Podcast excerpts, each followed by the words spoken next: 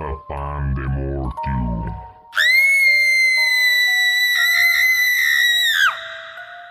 Toma, mijito. Un pan para el susto. El único pan que no te cura el espanto.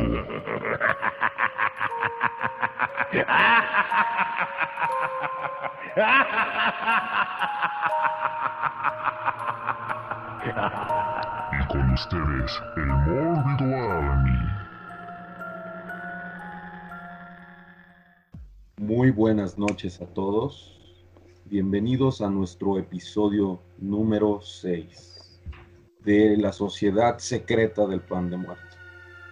Con ustedes, el Mórbido Army, saludándolos. Muy buenos días, muy buenas noches, muy buenas tardes, dependiendo la hora en la que nos estén sintonizando. Y bienvenidos y muchas gracias por seguirnos.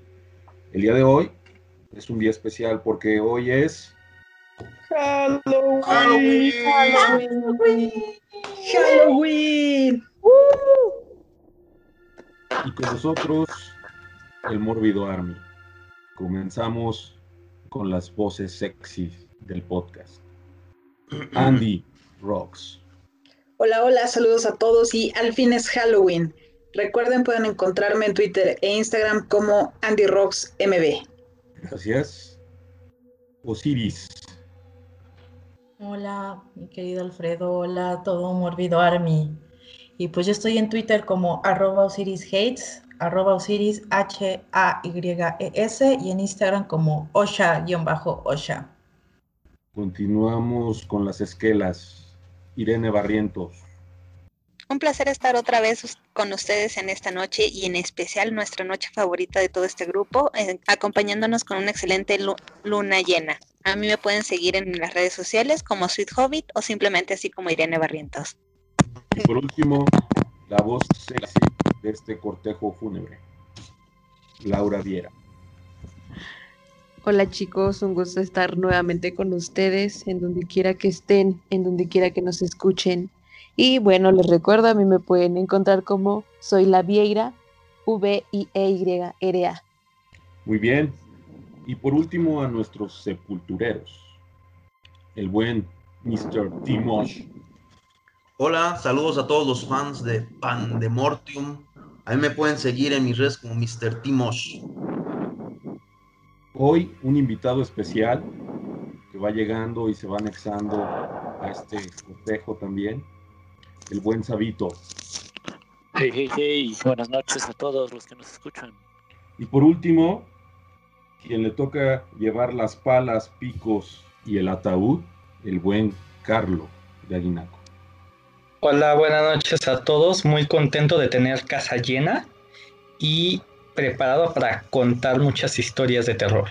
A mí me pueden encontrar en arroba charles-tcb, B de bueno, y en este momento me encuentro en un cementerio patrocinado por mi grupo Mausoleo Gótico, donde subimos fotos de cementerios y todo el arte fúnebre.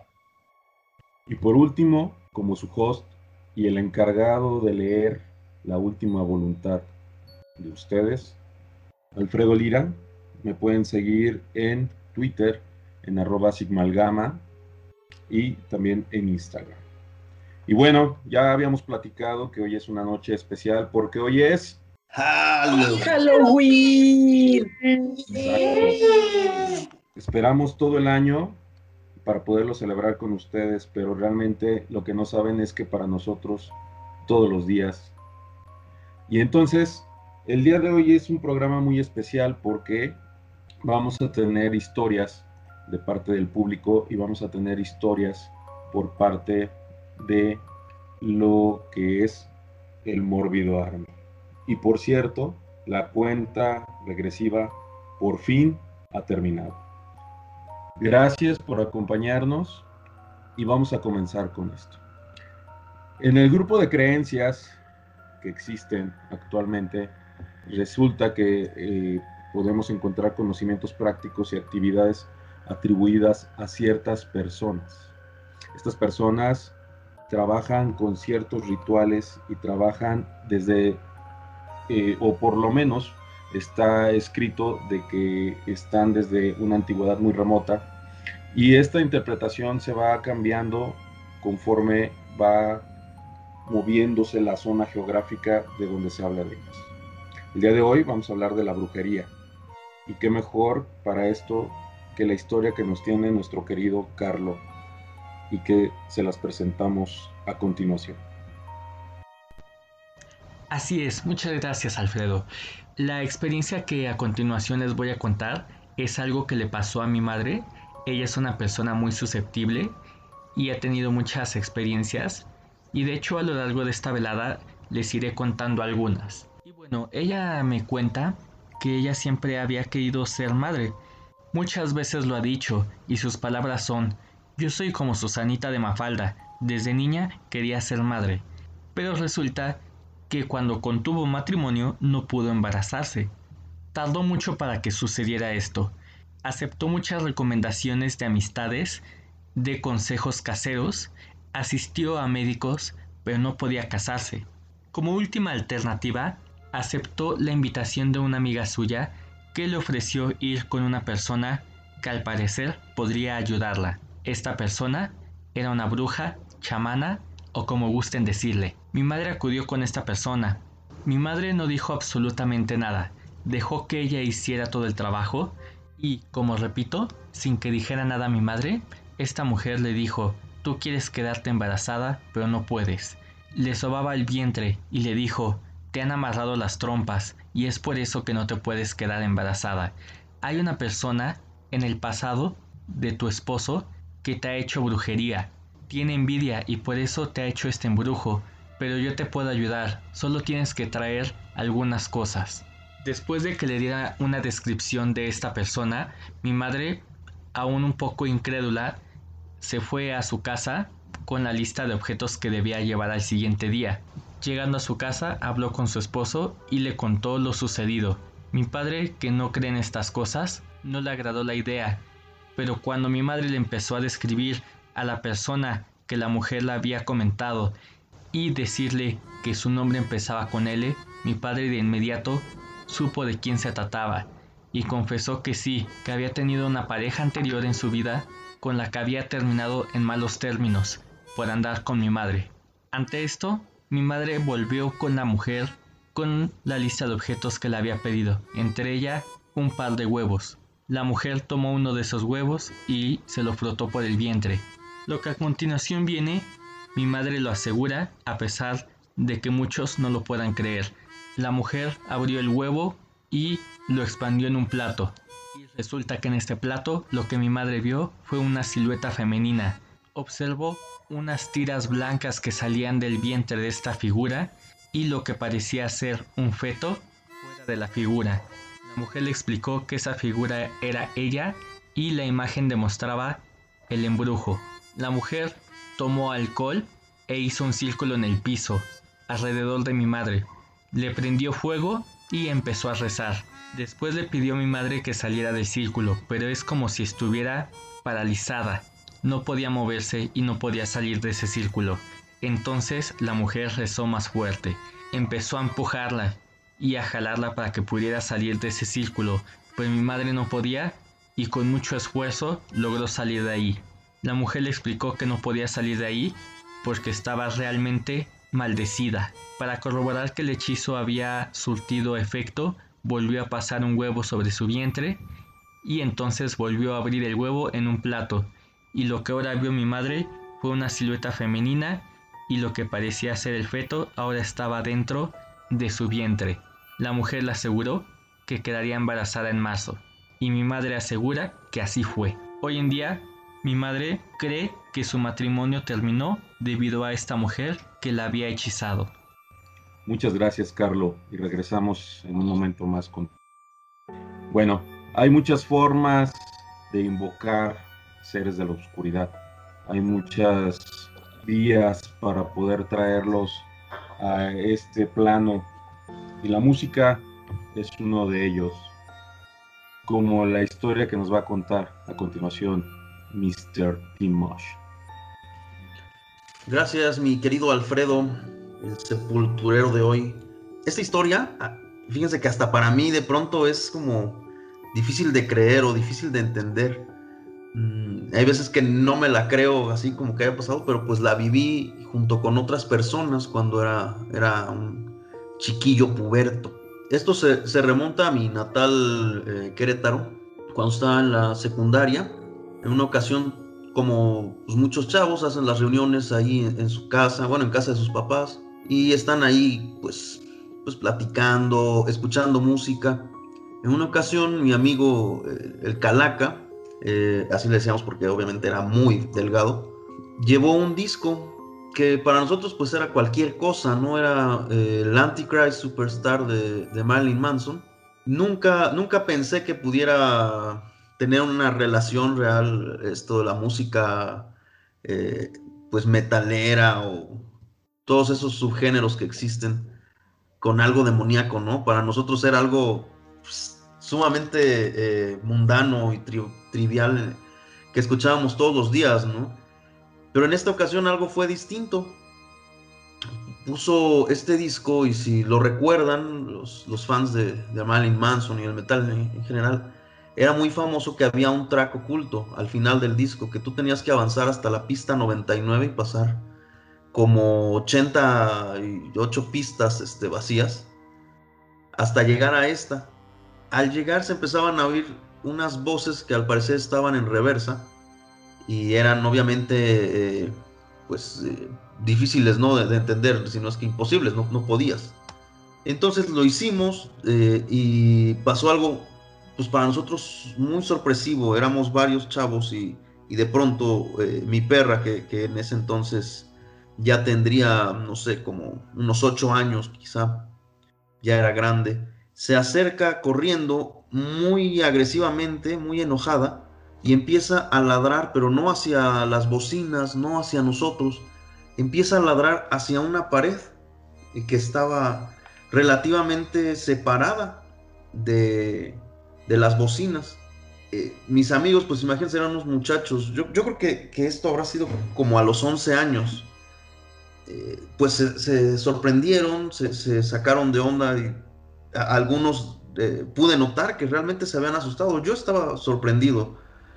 Entonces, uno de ellos, que estaba más asustado que los demás, empezó a gritar que quitaran el disco, que lo quitaran rápido. Y, la persona que estaba más cerca del estéreo intentaba, pero sin, sin frutos, ¿no? Apretaba botones, no conocía ese estéreo y justamente apretaba los que hacían cualquier otra cosa menos eh, detener el disco. Era una, situación que, que podía ser hasta cómica. Eh, la situación es que cuando uno de ellos, el que estaba más asustado, se levantó y, apretó el botón de eject y sacó el disco, eh, casi de inmediato mi perra se tranquilizó y se fue. a nosotros nos sorprendía algo, que además era, creo que algo que todos notamos, que no ladraba hacia la pared de manera horizontal a su cara, sino que estaba apuntando. Y para nosotros estaba apuntando, por lo menos para mí, como a la, a la altura de la cara, eh, de un varón promedio de unos 70, unos 75. Entonces, pues para nosotros eso era como algo extraño, más extraño de lo que acababa de pasar, porque daba la impresión de que le estuvieran ladrando a alguien que no existía y que no estaba ahí. Fue para nosotros pues algo inexplicable. Ah, nunca he escuchado algo, alguna otra historia similar, aunque estoy seguro que debe haber. Y me encantaría que si los fans que nos están escuchando ahorita de estas historias de terror tienen alguna, pues nos la compartieran y me encantaría porque además me sentiría un poco menos loco de lo que sé que estoy. Entonces, pues sería agradable. Muchas gracias, Mr. Timosh, por habernos compartido con esto algo de lo que se habló mucho en los noventas, no solamente con este disco, sino con algunos otros que se comentaban, incluían mensajes ocultos. Y ahora vamos con una historia que nos envían a través de nuestro Twitter. Vamos a escucharlo y para esto tendremos la introducción de Osiris. Mi muy querida Mari Peanuts de Bizarro FM y La Bestia Radio nos envía un audio que trata sobre una persona embrujada. Espero que lo disfruten y ella misma nos lo narra. Gracias, Mari. Te voy a compartir una historia que me tocó vivir al lado de un amigo hace siete años. Todo empezó cuando un día el papá de mi amigo empezó a perder las capacidades básicas como escribir, agarrar una cuchara, ponerse una playera. Obviamente para la familia fue algo muy extraño porque no se explicaban qué era lo que estaba pasando. Decidieron empezar a buscar distintos doctores, a realizarle diversos estudios. Sin embargo, ninguno de ellos era atinado. Nadie daba un diagnóstico certero de lo que estaba pasando. Le mandaban medicamentos y demás, pero nada funcionaba. Y lejos de ayudarle, el Señor seguía perdiendo cada día más funciones como las que te comento. Ya no podía manejar, tuvo que dejar de ir a trabajar, eh, de un día a otro ya no sabía cómo se llamaba, no sabía escribir, no sabía contar, ya no reconocía los colores. En fin, eso fue evolucionando bastante rápido. En cuatro meses había perdido muchas de esas cuestiones que te estoy comentando. Cansados de buscar en el campo médico, pues alguien les recomendó que fueran con un brujo porque pues en esas alturas ya cualquier cosa, lo que te digan puede sumar o ayudar.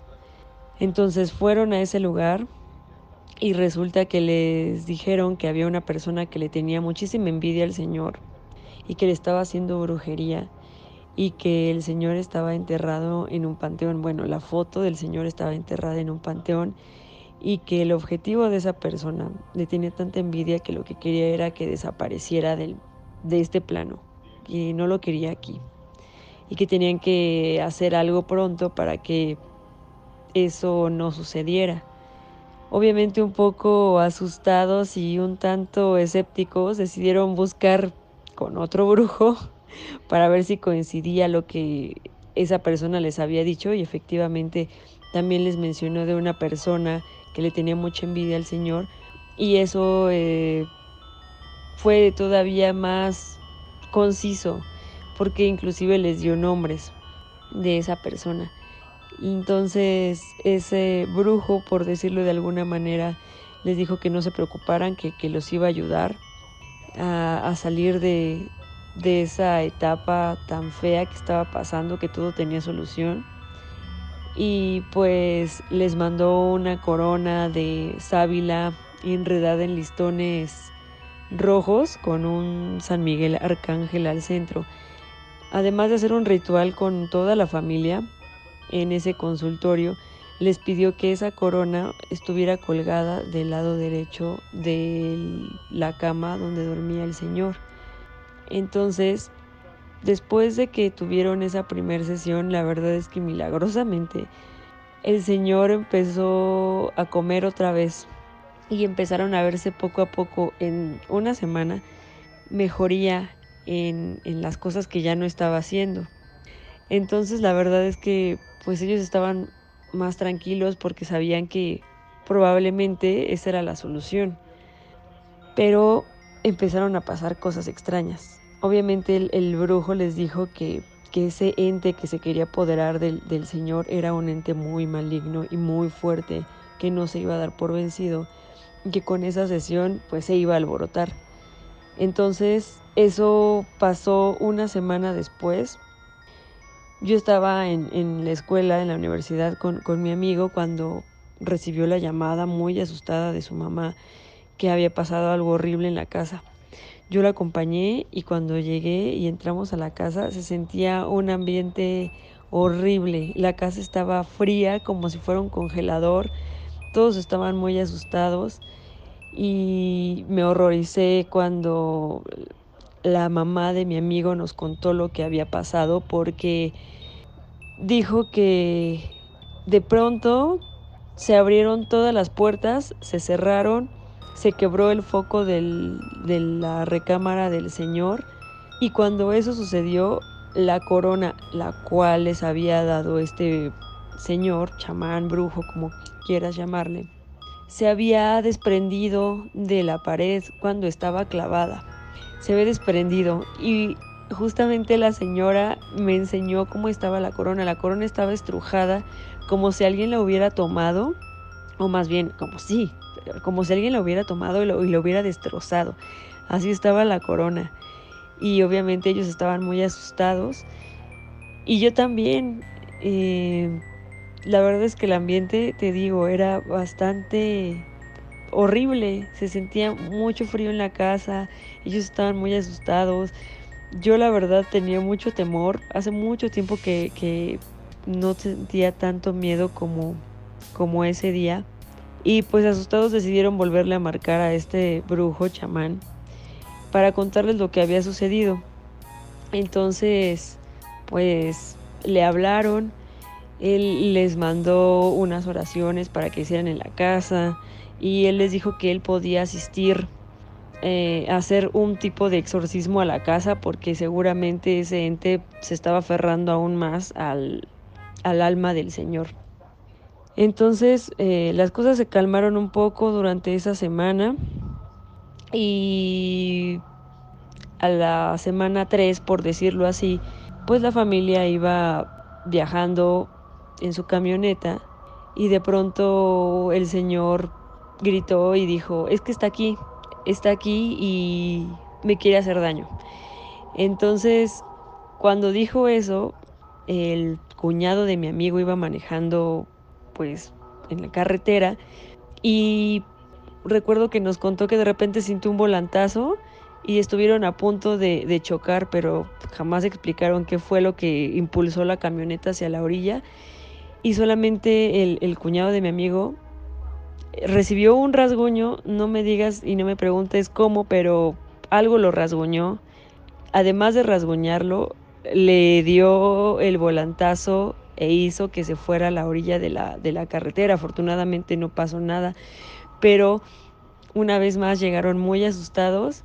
Acompañé a mi amigo también cuando, cuando regresaron de ese viaje y estaban muy asustados, todos muy asustados, inclusive la persona que iba manejando me contó cómo inexplicablemente una fuerza hizo que sus manos llevaran el volante hacia la derecha y además pues me enseñó, me enseñó su, su, su rostro y tenía dos rasguños como de un gato, pero muy profundos. Obviamente ya no querían regresar a la casa, estaban muy asustados. Ese día decidieron pasar la noche en, en, otro lugar. Volvieron a contactar al, al, al, chamán, pero un poco asustados ya por todos estos sucesos que, que estaban ocurriendo, decidieron ya no contactarlo más, a pesar de que el señor ya estaba teniendo mejorías bastante, ya estaba volviendo a caminar, ya estaba volviendo a, valerse por sí mismo de alguna manera, pero pues ellos estaban ya muy asustados, ya no querían que estuvieran pasando esos sucesos paranormales en su, en su casa y decidieron parar hasta que la señora fue después por un sacerdote y le contó la situación, el sacerdote fue a la casa, y le recomendó que ya no le llamara a ese chamán. Después de eso, todo se volvió a, a, a, calmar, pero desafortunadamente, una semana después de eso, el señor falleció. Entonces, pues no sabemos qué fue lo que pasó en realidad, si ese ente se lo llevó o qué fue lo que pasó, pero fue una historia bastante fuerte y a mí me tocó verla, nadie me la contó. Entonces, esa fue mi historia. Muchas gracias, Mari, por compartir tu historia. Y bueno, ahora en nuestra siguiente historia, nuestro querido llamado Sabito nos va a platicar acerca de apariciones. Adelante, Sabito. Um, bueno, vale la pena describir la casa en la que yo vivía en ese momento. Yo vivía en una especie de vecindad con un patio interior rodeado de tres casas de dos plantas y una barda casi igual de alta. Entonces había un pasillo, el patio y otro pasillo y las puertas de las casas obviamente. Una noche iba saliendo con mi papá y, y vimos una luz que hacía la sombra del barandal que estaba en la azotea de mi casa reflejado en la azotea de enfrente y ahí echado algo peludo que respiraba se veía cómo respiraba arriba, abajo, ¿no? Bueno, puede ser uno de los perros. No, pero los perros están encerrados. Ah, pues un gato callejero. ¿no? Cualquier de ese tipo de cosas. Pero lo extraño es que en esa azotea, en ese momento, no había ni siquiera foco. ¿Qué era lo que estaba ahí? No lo supimos nunca, no quisimos investigar, no quisimos regresar en ese momento a la casa y ya nos fuimos. Extraño, sí. Raro, quién sabe. Muchas gracias, Abito, por compartirnos tu historia. Y bueno, hablando de apariciones, nuevamente haciendo su segundo round con nosotros, nuestro estimado Carlo Gallinaco. Gracias. Así es, eh, la historia que a continuación les voy a contar es de una amiga del trabajo. Ella me contó de una sobrina que tenía que actuaba de una manera distinta a los niños. Ella decía que era muy madura y que siempre hacía comentarios que no podían ser posibles para una niña de, su edad. Y eso lo percibía toda la familia. Dice que incluso había veces que hacía comentarios como en mi vida pasada o cuando yo era joven, siendo que la niña tenía como cuatro años. Quizás cuando mucho seis, era muy pequeña. Y esto alertaba a los padres que al principio pensaban que eran cosas inocentes de una niña, pero que poco a poco empezaron a llamar más la atención y ya no eran comentarios divertidos o inocentes. Fue entonces que la familia decidió acudir con alguien que pudiera darles luz a este enigma y fue entonces que les comentó la persona con la que acudieron, que su hija tenía en los hombros a un anciano. No sé si han visto la película de Shooter, aquella donde el protagonista toma fotos y aparece un fantasma en los hombros de este. De la misma manera, mi amiga me explicó que así veían a este anciano encima de la niña y que este anciano lo que buscaba era apoderarse de su cuerpo y eliminar el alma de la niña para poder volver a renacer, por decirlo así. Ante esto hicieron algunos conjuros o algún hechizo, algo de lo cual eh, mi amiga ya no tiene conocimiento, pero que fue testigo del cambio radical que tuvo la niña posterior a haber hecho estos hechizos o conjuros dice que de verdad le daba miedo cuando actuaba como una persona adulta y que después de haber acudido con esta persona, la niña ya actuaba de una manera normal, con comentarios y actitudes de una niña de su edad. Espero les haya gustado esta anécdota. Bueno, muchas de estas anécdotas acerca de los infantes y esta atracción a ciertas energías. Gracias, Carlos. Vamos nuevamente con Mr. Timosh. Vamos a escuchar también y vamos a seguir eh, sabiendo que, que Mr. Timosh es todo un imán para atraer gente y atraer cosas a través de diferentes tipos de objetos. Así que, por favor, Mr. Timosh, continúe con su historia. Gracias, Alfredo. Eh, bueno, de pronto creo que, creo que escogí las historias que se me hacían como más peculiares para hoy. En parte, pues porque podrían ser algo como extraño, como algo que no hayan escuchado antes. Eh, primero les contaré, ¿no? Que a lo mejor algunos de ustedes, si no es que la mayoría me ha conocido, creo que bebiendo.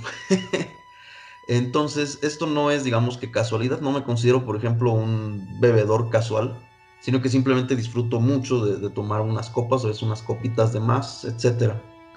y en la carrera no era la excepción, de hecho era eh, algo exponenciado. Eh, además, este gusto que siempre he tenido por las cosas sobrenaturales, pues nunca ha dejado de llamarme. Lo siguiente eh, ocurrió en esa época y tiene que ver con que se me ocurrió comprar un video de estos de Fayuca. Eh, esto es a principios de los 2000, entonces no había tanto así streaming o, bueno, tratar de descargar algo era complicado, entonces eh, decidí ir a la Fayuca y buscar un video de esos que anunciaban fantasmas reales.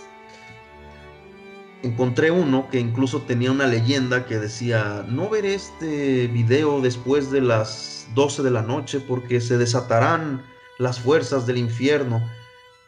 Cualquier cosa, ¿no? En realidad, este, e-, era, era muy chistoso. Entonces, como teníamos una peda eh, eh, en puerta, decidimos pues ir por eh, unos mezcales y ver este video. El caso es que pusimos en mi laptop el video. en realidad eran videos que ya estaban en YouTube. estaba chafísima el, el disco. Nos, nos decepcionó horrible. Entonces pues lo dejamos ahí.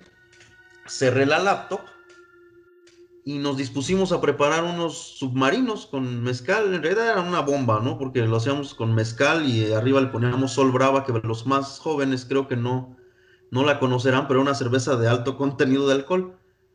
El caso es que justo estábamos preparando estos submarinos cuando escuchamos una carcajada, pero, pero algo así fuerte.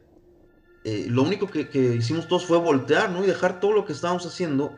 Y de pronto empezamos a oír unas guitarras y nos cayó en cuenta que se había puesto una canción que, yo tenía en mi playlist, eh, de, bueno, una playlist larguísima, llena de MP3, eh, donde pues eh, de pronto la gente de, de Megadeth empezaba a tocar y la canción, la versión que yo tenía justo empezaba con la carcajada. Entonces, bueno, en ese momento nos tranquilizamos porque dijimos, ah, bueno, es una simple canción que se puso en la computadora. Después nos volvimos a poner intranquilos porque dijimos, ¿por qué se puso una canción en la computadora si nadie está agarrando la computadora y la computadora está cerrada? Pues nunca nos lo explicamos. De hecho, fuimos rápido, levantamos la, tapa. En efecto, se había abierto el programa este Winamp para los chavos rucos. Lo van a recordar. Y el caso es que unos segundos después sonó el timbre. Que tampoco fue como que ayudara mucho y nos hizo sentir otra vez intranquilos, pero era otro de mis amigos que había llegado pues a la suscitada peda que ya se había eh, pues anunciado. Entonces le contamos todos como podíamos, también medio alebrestados, y entonces lo primero que él pensó es, ah, cabrón, están pedos, ¿cómo les voy a creer eso? Y entonces, no, pero mira, no, no, no hemos tomado nada, nada, están pedos, vamos, sírvanme una. Pues ya, se nos pasó afortunadamente todos, la pasamos bien en la noche, estuvimos tomando hasta altas horas de la, de la madrugada y se nos olvidó. Pero bueno, por lo menos nos quedó la experiencia y al otro día ya pudimos platicar de esto y, seguir dudando de qué diantres pasó y que la gente siguiera dudando de nosotros porque pensaba que estábamos ebrios. Muchas gracias, mi estimado Mr. Timosh, que nos ha contado otra anécdota de cómo invocan en tus fiestas algunos seres inertes y no de este plano. Habrá que reunirnos a una fiestecita de esas para ver ahora a quién, a, quién atraemos. Muy bien, bueno, pues ahora vamos con una de nuestras compañeras, nuestra chica de la voz sexy Lau, que va a hacer una presentación especial. Hola queridos radioescuchas, espero que se escuche muy bien. Y pues hoy me encuentro con mi mamá, ya que es una persona muy, no sé cómo decirlo, con un don. Siempre he pensado que mi mamá tiene un don. Así que se las dejo y a continuación nos contará alguna una historia.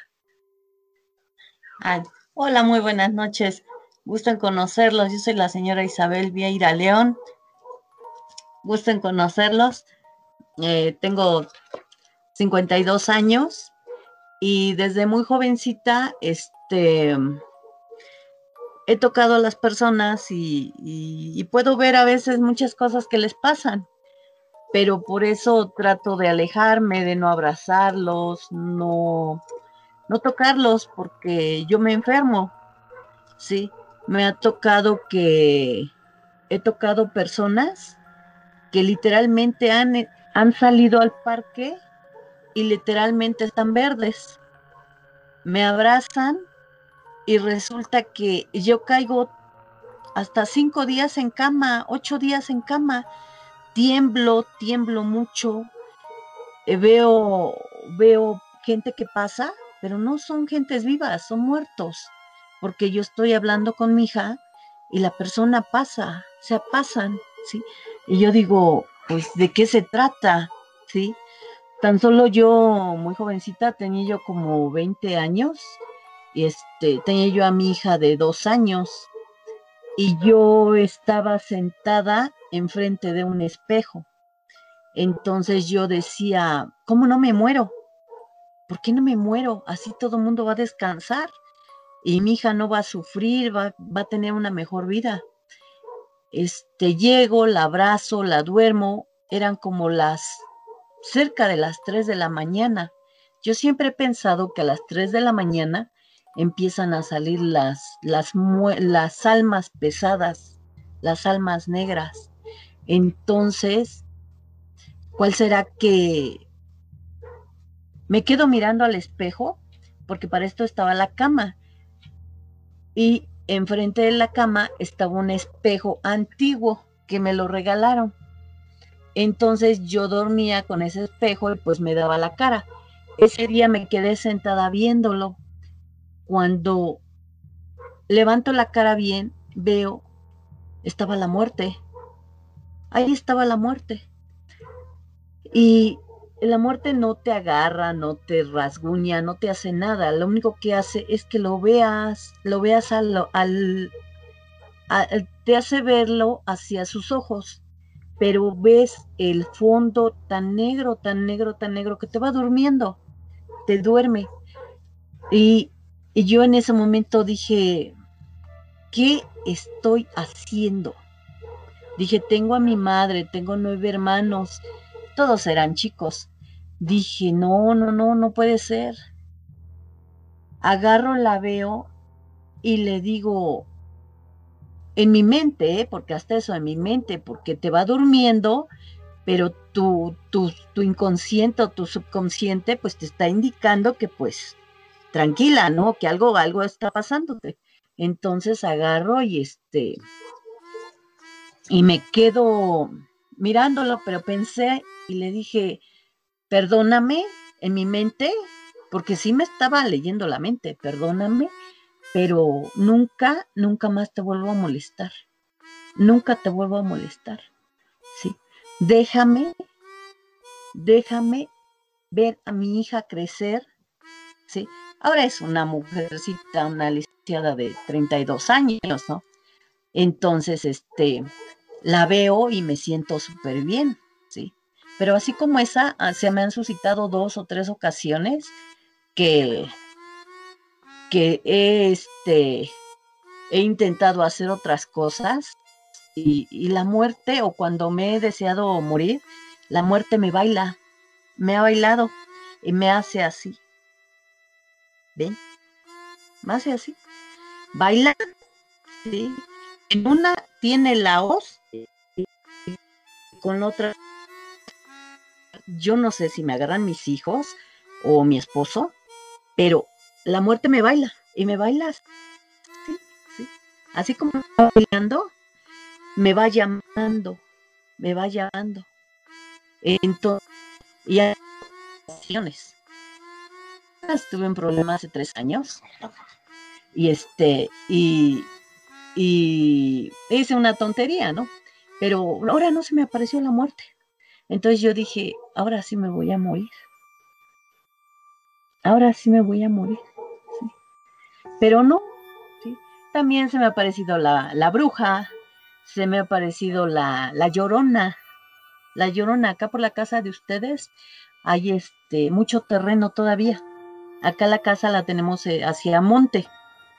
Y resulta que este, aquí se parece mucho la llorona, pero se le aparece a los hombres. A los hombres. La otra vez salimos y un vecino, bien borracho, se le ocurrió salir al baño y estaba paralizado. Salimos las mujeres, lo vimos y la mujer voló. La mujer voló. Sí. pero a él, a él lo tenía este frío, frío, frío, lo tenía este no sé, parecía muñequito de cartón, se quedó así, con la mano en, en sus partes, pero se quedó así quieto, quieto, ya no se movía. Estaba como cataléctico. Y dije, ¿y ahora qué le pasa? Sí. Entonces, no. Diana, cuando era chiquita, este, no me acuerdo si eras tú o era... No, era yo. No eras tú. Ella estaba chiquita, acostada, y en el techo se oía cómo brincaban. Sí, como si fuera con un palo. Y agarro y le digo al otro día a la dueña, oiga señora, le digo, ¿qué pasa? Porque en la casa, le digo, en el techo, todas las, todas las noches me pega usted con la escoba. Me dice, le pego con la escoba, ¿sí? Pues no, resulta que me dice la vecina, no, al otro día nos subimos, revisamos todo, no había botellas, nadie tenía perros ni nada. Pues así, no sé cómo vamos viendo, y era una bruja, una bola, una, una, era lumbre, ¿sí? Era una bola de fuego, y era una bruja que estaba bailando porque Diana no estaba protegida. No estaba protegida, entonces dije, no puede ser, sí, no puede ser, y nunca había yo visto una bruja. Sí, entonces no, inmediatamente puse tijeras, agua bendita y que los limones y no sé cuánta cosa puse. Y santo remedio, dejó de venir a estar pegándole al techo. Porque este, ahí, eh, sea, ahí sí llegan mucho las brujas. Sí. Entonces, son cosas que no las cree uno hasta que le pasan a uno. Sí. Ah, no, no, no, no, no, que no, ni que nada. Dianita una vez chiquita, bueno, eso fue cuando estaba de pecho. Ya tenía como cinco años y nos íbamos a comer a Vips de la 2. El Vips que está ahí en el Zócalo. Es la 2 y no, no sé qué, qué calle es la que está así en medio. Ahí había una casa de... un, local de santería donde venden muchos gnomos y llega Dianita y se les queda mirando. Y le digo, ¿qué ves? Y me dice, es que mira, los niños me están, me están hablando, me están hablando esos chiquitos, este, me, me sonríen. Y yo veo a los muñecos y digo, no, no hay nada. Y me dice, sí, mamá, me están hablando los gnomos. Ahí ella decía a los niños. Pero yo tengo entendido que ellos les hablan porque son cuando este ellos eligen a quién se van a llevar, se las llevan y se tiene, tengo entendido que se las roban para hacerlas sus esposas. Entonces le dije a Dianta, no, no, no, no te vuelvo a traer. Y pasábamos y todos los días me decía, mira mamá, ese, ese chiquito, ese niño se está riendo conmigo. Y era un gnomo viejo, o sea, era un gnomito, un, un muñequito de gnomos y lo quería, le dije no, no, no, no, no. Y ya tratamos de evitar pasar por esa calle. Cuando nos íbamos a comer a Vips, ya no, ya dije no, un día se la va a robar, porque pues no sé si realmente exista eso que los gnomos se los roben.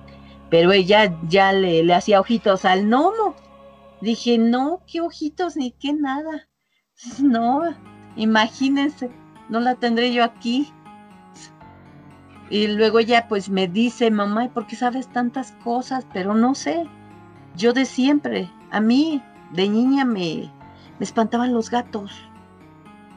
Yo salía al baño, decía, bueno, nosotros éramos muy humildes, vivíamos 10 hermanos en un cuartito de 4 por 4 y mi madre, ¿no?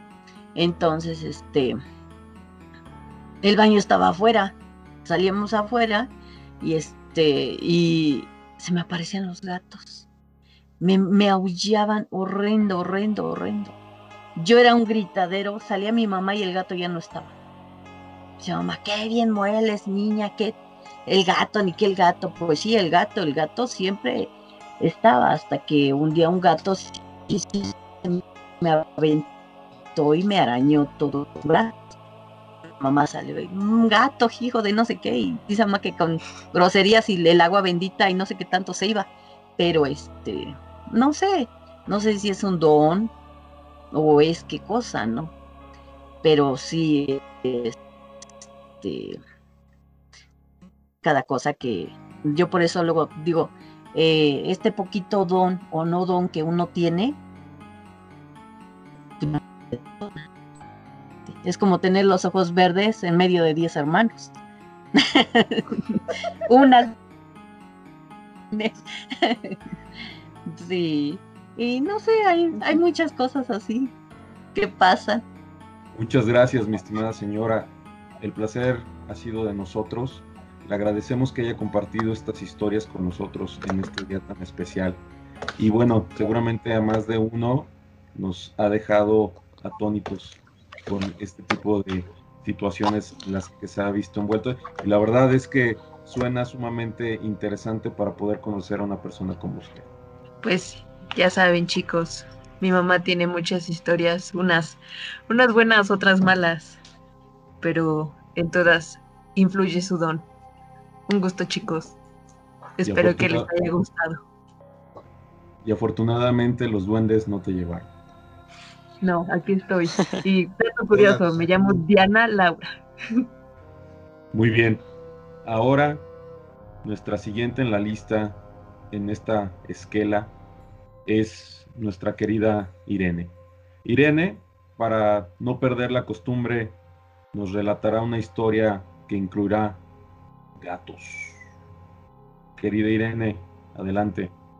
Antes de empezar les debo decir que esta historia nos la mandaron a nuestro correo, un agradecimiento y voy a comenzar con la historia. Hola Pandemordium, quiero empezar diciendo que son un excelente podcast. Mi nombre es Alex y quiero contarles lo que me pasó hace unos 15 días. Estaba trabajando de noche en la sala, como siempre, entre las 2, 3 de la mañana, en un punto que da directo al pasillo. Esa es mi vista general usualmente, cuando vi la perilla del cuarto de mi madre moverse frenéticamente. No me pareció extraño, porque en ocasiones ella sale en la madrugada por agua y ese tipo de cosas. Pero sí fue raro que no se encendiera la luz ni que se abriera la puerta. En este proceso me quité los audífonos y presté más atención por si se trataba de una emergencia. Pero lo que ocurrió a continuación no fue nada de lo que esperaba. Fue ahora la perilla de mi cuarto la que empezó a moverse Aún pensaba racionalmente, por lo que pensé que podían ser uno de mis gatos, pero todos estos estaban sentados en el sillón de enfrente con la vista clavada al mismo punto que yo. Estaban alerta, pero más confundidos que asustados, igual que yo. Lo que viene a continuación ocurrió en un corto periodo de tiempo, así que es difícil de describirlo. Finalmente, la puerta del cuarto se abrió. Con un poco de escepticismo, Pensé que otro de los gatos se había quedado allí y que había logrado abrir, por lo que agaché la vista al suelo esperando verlo salir. Pero no encontré nada, al mismo tiempo que hacía movimientos para levantarme a revisar. Creo que me alegra no haberlo hecho, porque fue cuando por el rabillo del ojo capté el movimiento a nivel medio de la puerta como una bola de gas blanca que flotaba muy lentamente. Cuando la vi por completo, pude ver casi como una extremidad con la que empujaba la puerta mientras flotaba aún lentamente dentro. En cuanto lo hizo, el cuarto se cerró con esta lentitud escalofriante. El pánico me llevó a hacer algo que me dicen que no debo realizar, porque en ese instante lo único que salió de mi boca fue un sarcástico, no, pues pásale, estás en tu casa. Pero no ha pasado nada desde entonces. Ese día tardé mucho en volver a mi cuarto, pero al entrar encontré la puerta perfectamente cerrada. Se necesita cierta fuerza para que cierre por completo. Y todo estaba en su lugar. Como dije, han sido noches tranquilas desde entonces, pero creo que lo sigo analizando. Muchas gracias, querida Irene, y agradecemos también al autor de esta historia, nuestro ahora radio escucha Alex Wheeler. Y muy bien, continuamos con esta tanda de historias en este cortejo fúnebre gracias a que estamos celebrando Halloween el día de hoy con todos ustedes. Y para nuestra siguiente historia regresa nuestro querido Carlo para platicarnos de algo que le ha sucedido a su mamá y unos encuentros nada gratos. Sí, así es. Muchas gracias, Alfredo. Y bueno, como les comentaba, mi mamá es una persona muy susceptible y me ha contado varias experiencias que le han pasado. Ella es una persona que tiene bastantes anécdotas que contar. Ella me comenta que estas experiencias antes no le eran gratas, pero no exactamente porque le den miedo. De hecho, me dice, no le tengo miedo a los muertos sino a los vivos. Y bueno, esta es una de las experiencias que sucedieron en una casa mm, donde vivíamos anteriormente. Esta casa estaba ubicada en una zona residencial donde había mucha gente adulta y adultos mayores. Todo comenzó cuando mi mamá recién se mudó y empezó a, a escuchar un llanto de un bebé, lo que le pareció muy extraño por lo que les comento de que solo habían adultos mayores y desconocía que hubiera algún vecino joven con un recién nacido. De hecho le preguntó a mi papá si había algún vecino con un bebé. Mi papá comentó que desconocía algún vecino con hijos, pero nunca escuchó el llanto que mencionaba mi mamá y lo adjudicaba a que trabajaba, a que dormía profundo o simplemente ahora sí que daba de a loca a mi mamá. El tiempo pasó y el llanto seguía escuchándose y ahora lo que le desconcertaba a mi madre era que el llanto seguía escuchándose igual.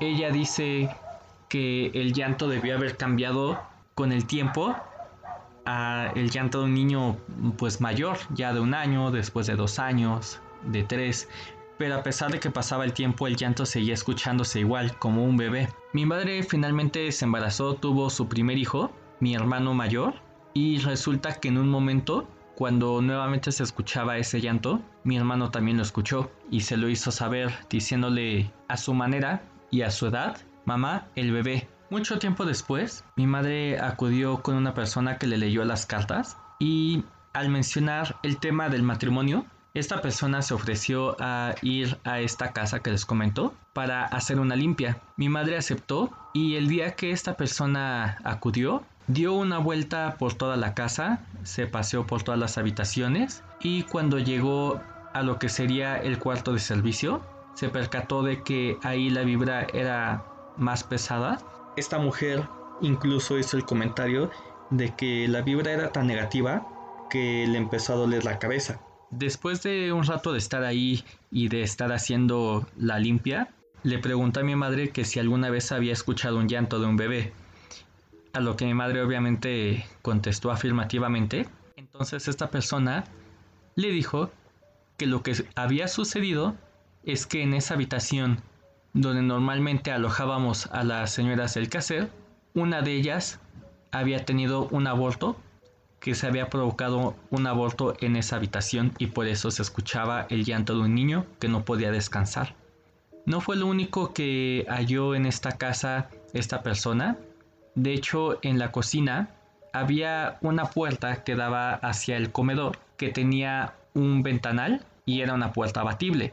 Muchos años después, ya viviendo en otra casa, mi madre, mi hermano y yo comentábamos que ese acceso a ese comedor nos daba cierto temor, que no nos gustaba tener la puerta cerrada porque sentíamos que alguien nos estaba mirando.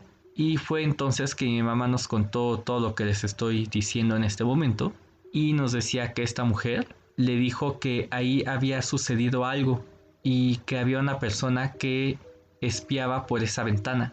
No supimos nunca qué es lo que sucedió, pero esa era la explicación de por qué se había quedado una vibra ahí que nos hacía sentir temor.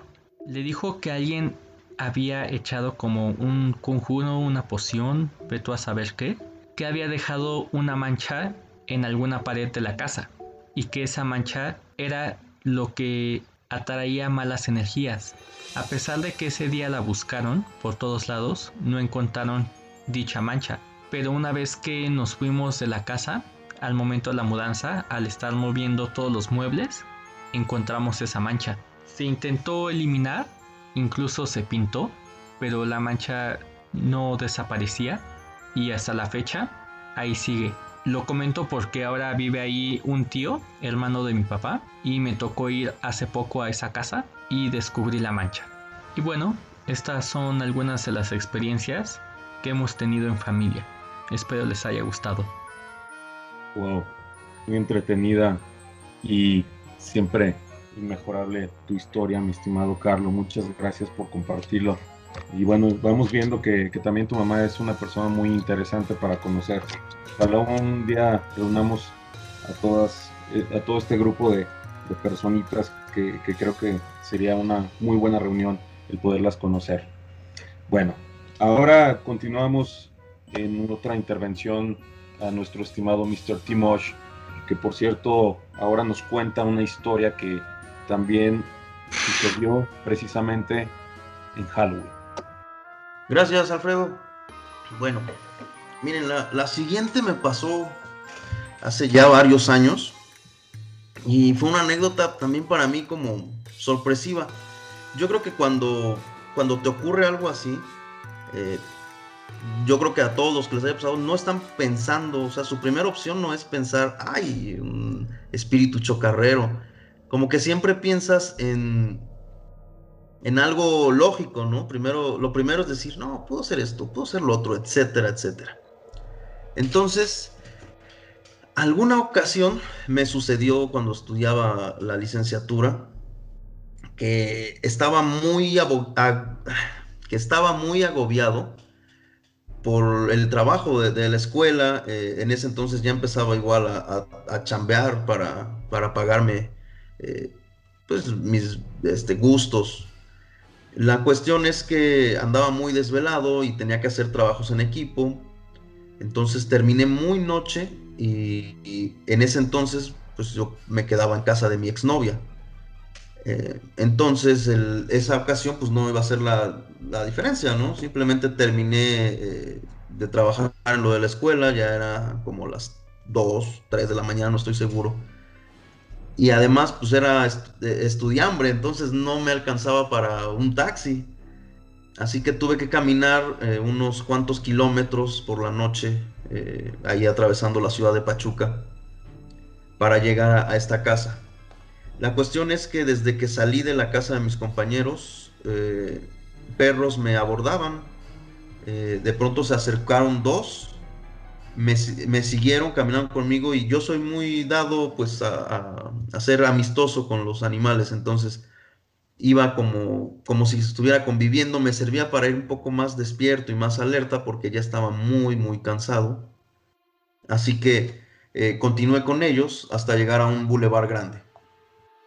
Llegando ahí, uno de ellos, eh, pues simplemente parecía que se había asustado y se fue. El otro me acompañó hasta llegar una cuadra más adelante y le pasó exactamente lo mismo, parecía que se había asustado y se fue. Eh, yo continué por este bulevar, yo creo que un medio kilómetro hasta cambiar a otro. Y al cambiar ese otro veo a un, a un tercer perro que corre desde, desde lo lejos hacia donde yo estaba en un momento incluso pensé que, que, iba a atacarme, pero no, simplemente llegó a acompañarme. Eh, a cada perro yo le había puesto un nombre. Eh, a este, que fue el último, le puse Rafa. No sé, no sé por qué, simplemente en, la cabeza tenía el nombre de Rafa. Y dije, sí, tú, eres Rafa. Vente, vámonos, cabrón. Entonces me seguía el, buen Rafa. Eh, caminó conmigo, yo creo que un kilómetro hasta llegar, de hecho, a la casa de mi exnovia, que era una privada.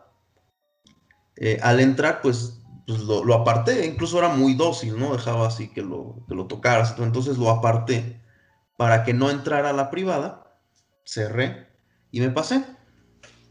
Ella todavía me estaba esperando, de hecho era un viernes creo, o, jueves, era jueves, y ella había ido con sus amigas a, a tomar algo y ya se había regresado a su casa. Entonces, pues me estaba esperando en la sala. Cuando, cuando llego, de pronto ya estaba Rafa ahí adentro porque encontró, eso supuse, encontró algún hueco en la reja y se metió. Entonces, pues ya estaba ahí con, nosotros, y ya me dijo así de, ¿qué, ¿qué hace este perro aquí? ¿Dónde lo sacaste? Y le digo, ah, pues es el Rafa, me venía acompañando, pero pues, pues es de la calle, ¿no? Aquí se va a quedar, yo creo, se regresará a donde, donde, estaba.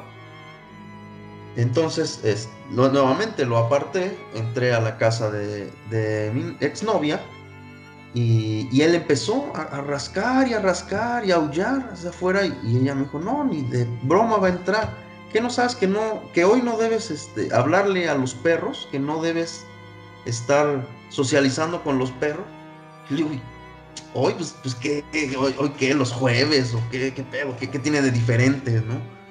Y Dice, no, hoy no. eh, Resulta que, que ese día era eh, 31 de noviembre y yo estaba tan absorto por el, trabajo que no me había dado cuenta. Digo, ah, la madre, es verdad, ¿no? Eh, es, es 31 de diciembre. Y, bueno, ¿y qué pedo con los perros? O sea, ¿qué tiene de malo? Pues, pues, ¿qué no, no puedes tener mascotas o qué cualquier día del año? Entonces resulta que, que esta chava era de un lugar llamado... Ay, de, noviembre, sí es cierto, de, de octubre. El caso es que eh, ya se entendió. Era 31 de octubre. Y eh, ella me explicó que del pueblo del que provenía es ah, Guayacocotla, Veracruz. Se tenía la creencia de que ese día, bueno, yo creo que, que para los que no, no ubiquen la zona, es algo ya cercano al rumbo de la Huasteca, donde eh, además de- del Día de Muertos se festeja el Chantolo. El caso es que la creencia de la gente allá era que ese día las ánimas podían volver a la tierra, pero no era nada más de que vinieran a, comer tejocotes y cañitas, sino que podían acercarse a sus seres queridos a través de animales que no tenían una conciencia tan desarrollada y que eran susceptibles. Entonces la idea en su pueblo era que eh, estos espíritus podían de algún modo comunicarse por los perros o los gatos que estaban ahí en, las, en la calle. Así que, bueno, pues eh, yo me sorprendí bastante y, y "Ah, bueno, pues no tenía idea. Y hasta me dice, ¿y de dónde, de dónde sacaste el nombre de Rafa? Le digo, pues no sé, no, no sé, simplemente me llegó a la cabeza. Y me dice, bueno, es que, eh, eh, por lo que ella entendía, al parecer, pues a lo mejor yo no era tampoco, tenía un psique tan avanzado. y entonces, pues también yo había sido hasta cierto punto susceptible a lo que este ente quería decir a través del perro. ¿no? Entonces, quizá de verdad era alguien que se llamaba Rafa y que trataba de decirme a mí, sabes que yo soy Rafa, ¿no? Y, a lo mejor él quería que, que lo acercara a algún, a algún lugar, no lo sé, de hecho estaba en un lugar muy solo él cuando se acercó. A lo mejor simplemente quería encontrar a alguien que lo pudiera acompañar en este, en este día tan, tan extraño. Pues eh, así pasó y, nos sentamos a que me contara todo esto en la sala. Cuando de pronto eh, empezamos a, a- bueno, oí un par de ruidos como si algo se moviera en la cocina y escuché que cayó un topper, como, como cuando algo cae con la tapa hacia abajo y hace este sonido, ¿no? Una madre. Y no soy muy bueno para esos efectos de audio. Entonces, lo primero que pensé es, oye, ¿tienes ratas o algo, no? Entonces, eh, me lancé a la cocina a ver qué, qué había pasado, pues que se cayó qué, y, y de dónde. Entonces me puse a abrir las alacenas para buscar por lo menos el topper, pensando que a lo mejor iba a encontrar un agujero o algo por donde entraban ratas, pero nunca encontré el mentado topper. Todo estaba perfectamente en su lugar, ¿no? Incluso fui un poco obsesivo porque dije, tengo que encontrar ese topper, lo escuché, tú lo escuchaste, tiene que haber un topper. Nunca lo encontré, entonces le dije, ¿sabes qué? Quizá está en la parte de atrás del patio. A lo mejor ese fue el problema. Vamos a abrir la puerta, a checar el patio. No encontramos eh, eh, ningún topper e incluso, o sea, yo pensaba que a lo mejor el viento había tirado el topper con el que lavaban la ropa. Pues para mi sorpresa el topper estaba sumergido en la pileta. Entonces no había manera que eso fuera lo que escuchamos. Nunca logré descifrarlo, nunca supe qué escuché. Eh, sé que no fue mi imaginación porque había una segunda persona que pudo escucharlo, pero sí sé que en esa casa se sentía una, una vibra muy particular. Llegó a haber veces en las que yo me quedé solo y sentía como alguien te estaba todo el tiempo observando. Eh, una roomie de ella también me contó alguna vez que escuchó como, bueno, que le tocó incluso ver cómo las puertas se azotaban eh, una tras otra solas. Era algo muy peculiar y pues para mí esa, esa vez fue como el detonante que dije, oye, sí pareciera que los que, los que rentan aquí y que todas las cosas que, que, cuentan no están tan equivocadas y sí pareciera que hay algo. En fin, eh, eso pasó hace mucho tiempo y ya no tengo contacto con esa casa ni quiero tenerla. bueno, te agradecemos mucho, Mr. Timosh, por esta historia. Desafortunadamente tenían inquilinos que no estaban pagando la renta. Bueno, ahora vamos con nuestra querida Andy Rocks, la cual nos va a contar una historia que pareciera una leyenda urbana del folclore mexicano y como de esas que hay en cada colonia de nuestro país. Adelante, Andy. Muchas gracias. Pues esta historia también nos la enviaron eh, nuestros queridos radioescuchas. Saludos, Alex. Eh, nos cuenta que es una historia que él mismo vivió en el año de 1997. Ya había tenido algunos antecedentes de esto, pero bueno, aquí va. Nos cuenta que todo empieza cuando vivía en un lugar donde había casas de dos plantas y que en la parte trasera tenían un jardín, no muy grande, en el cual describe, pues los vecinos también lo tenían. El vecino de al lado tenía siempre la costumbre de cortar su pasto por las tardes o los domingos. Ya era una costumbre escuchar las tijeras cuando cortaban el pasto. Un mal día, según cuenta Alex, o bueno, así lo dice él, por lo que sucedió, en la noche, a eso de las 11 aproximadamente, se escuchaba el sonido de las tijeras cortando el pasto. Esto me extrañó, cuenta, porque no era una hora habitual en la que siempre se escuchaba al vecino cortar su pasto. Entonces, al asomarse por la ventana desde la segunda planta, para comentarle en forma de broma que no eran horas para estar cortando su césped, se sorprendió puesto que todo estaba muy oscuro y no se veía persona alguna. No me quedé con la duda, dice Alex, y al día siguiente le preguntó a otro vecino si él había hecho algo en su jardín la noche anterior, para lo cual comentó que ni siquiera había llegado el vecino al que se refería. Ese día transcurrió normal y por la noche, alrededor de las nueve aproximadamente, tocaron la puerta. Era otra de sus vecinas dándole la terrible noticia de que el vecino que siempre cortaba su césped, murió atropellado el día anterior a las 11 de la noche, exactamente en el mismo momento en el que escuchó cómo cortaban el pasto. La pregunta que me queda, dice Alex, es, ¿qué pasa cuando dejamos este plano existencial? ¿Qué les pareció, querido Army?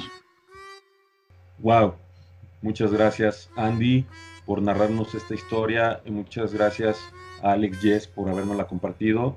Muchas gracias a todos nuestros pot escuchas por estar sintonizándonos en cualquier momento que estemos en línea y estemos en la red. Ahora vamos con nuestra invitada de honor. Vamos nuevamente con Lau y su señora madre, la señora Isabel, para que nos platiquen otra gran historia. Ah, muchas gracias. Miren, no, esto pasó hace como 20 años que tenía yo una comadre y este llega el tiempo en que pues yo era era divorciada. Entonces la señora me dijo, "Usted me gusta para esposa de mi hijo." El muchacho era soltero, pero a mí no me gustaba, no era grandote, todo este, no sé, grande, grande el muchacho, muy atento y todo pero yo pienso y siento que sufría mucho en el sentido de que sufría, adoraba a su mamá, ¿sí? Diríamos que tenía mamitis, pero pues yo así le llamaría, ¿no?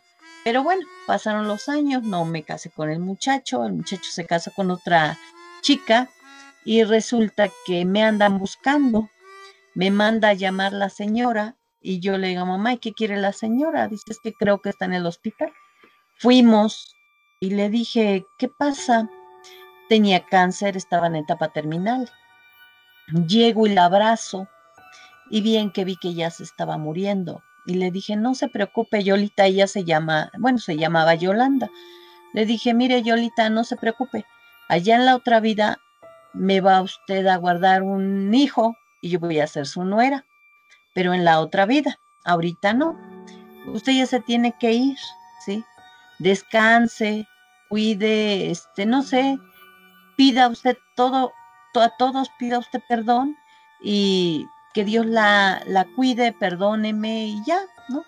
Le pedí perdón, me pidió perdón, me salgo del hospital, me voy, pero para ese entonces pues no tenía yo dinero para el pasaje, para el siguiente día. No la fui a ver ni sábado ni domingo.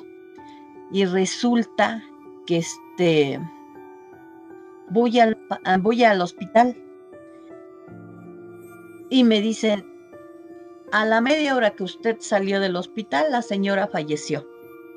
Dije, no puede ser, ¿y ahora qué hago? Pues yo me desmayé ahí, me levantan, me levantan, bueno, me, me repongo, salgo del hospital y voy a verlos a su casa.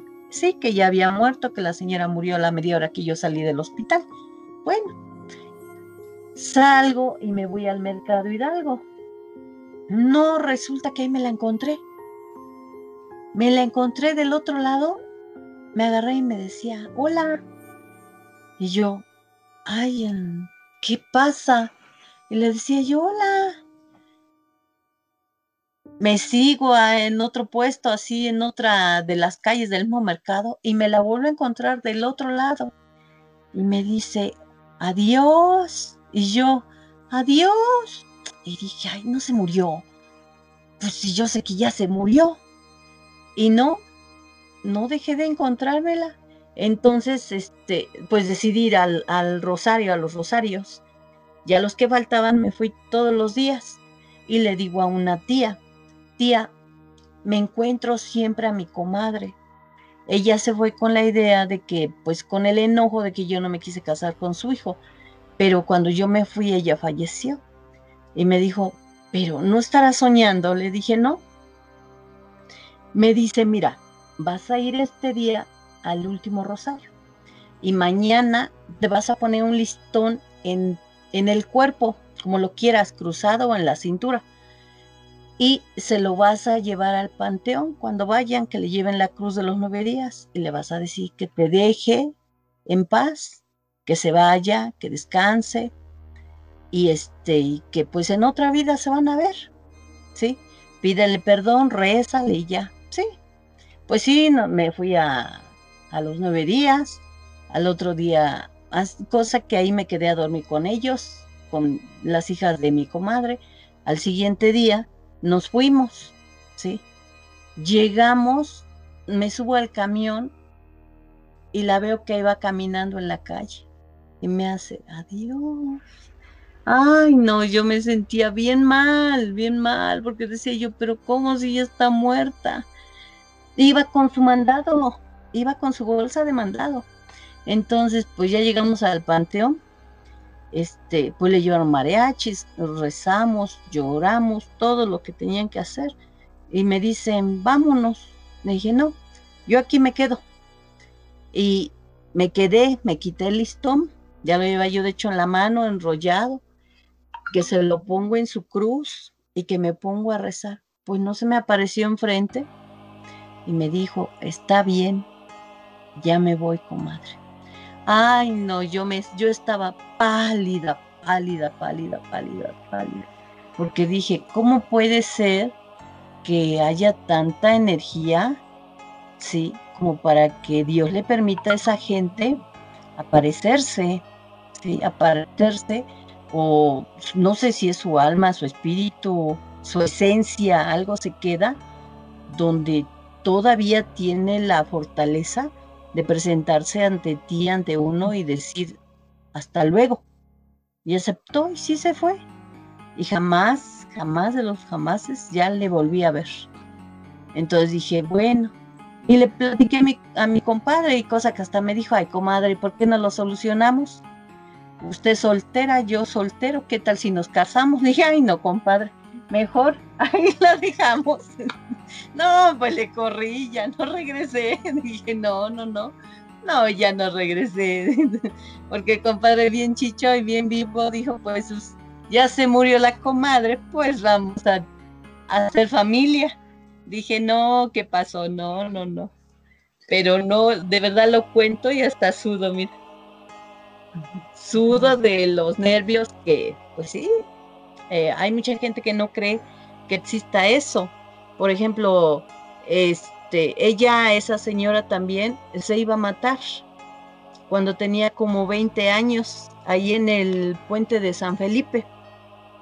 Y dice que era un diciembre, dice que dijo, yo me voy a matar, hasta acá llegué, ya no quiero nada. Y que sí iba a atravesar, pero en eso, como ahí antes en San Felipe había mucha milpa, dice que llegó un niñito, la agarró de la mano y le dijo, oye, ¿no me puedes llevar a mi casa? Dice, pero niño, ¿qué haces acá? Mira, y vienes con un vestidito todo. Ay, no, qué mamá. Ándale, llévame con mi mamá. Esta comadre ahora en paz descanse. Y dice que este, le dijo, bueno, te voy a llevar. Ándale, ven, vámonos. Y que se la llevó como dos calles caminando. En ese momento que ella fue caminando con el niñito que se le había parecido, ella, este, ella como que fue reflexionando, ¿no? ¿Cuál será que en lo que iba pensando, el niño se le desapareció de la mano? Cuando ella se siguió caminando, llegó a su casa y este, y dice, pero pues, ¿y el niñito dónde se quedó? Entonces, pues nosotros en ese entonces que ella me platicó, llegamos a la conclusión que pues o era un ángel, no sé, un, un niñito que la quería salvar, no sabemos qué fue. Y este, y pues cuando ella me lo platicó, yo dije, a esta señora que piensa que se va a aparecer alguien.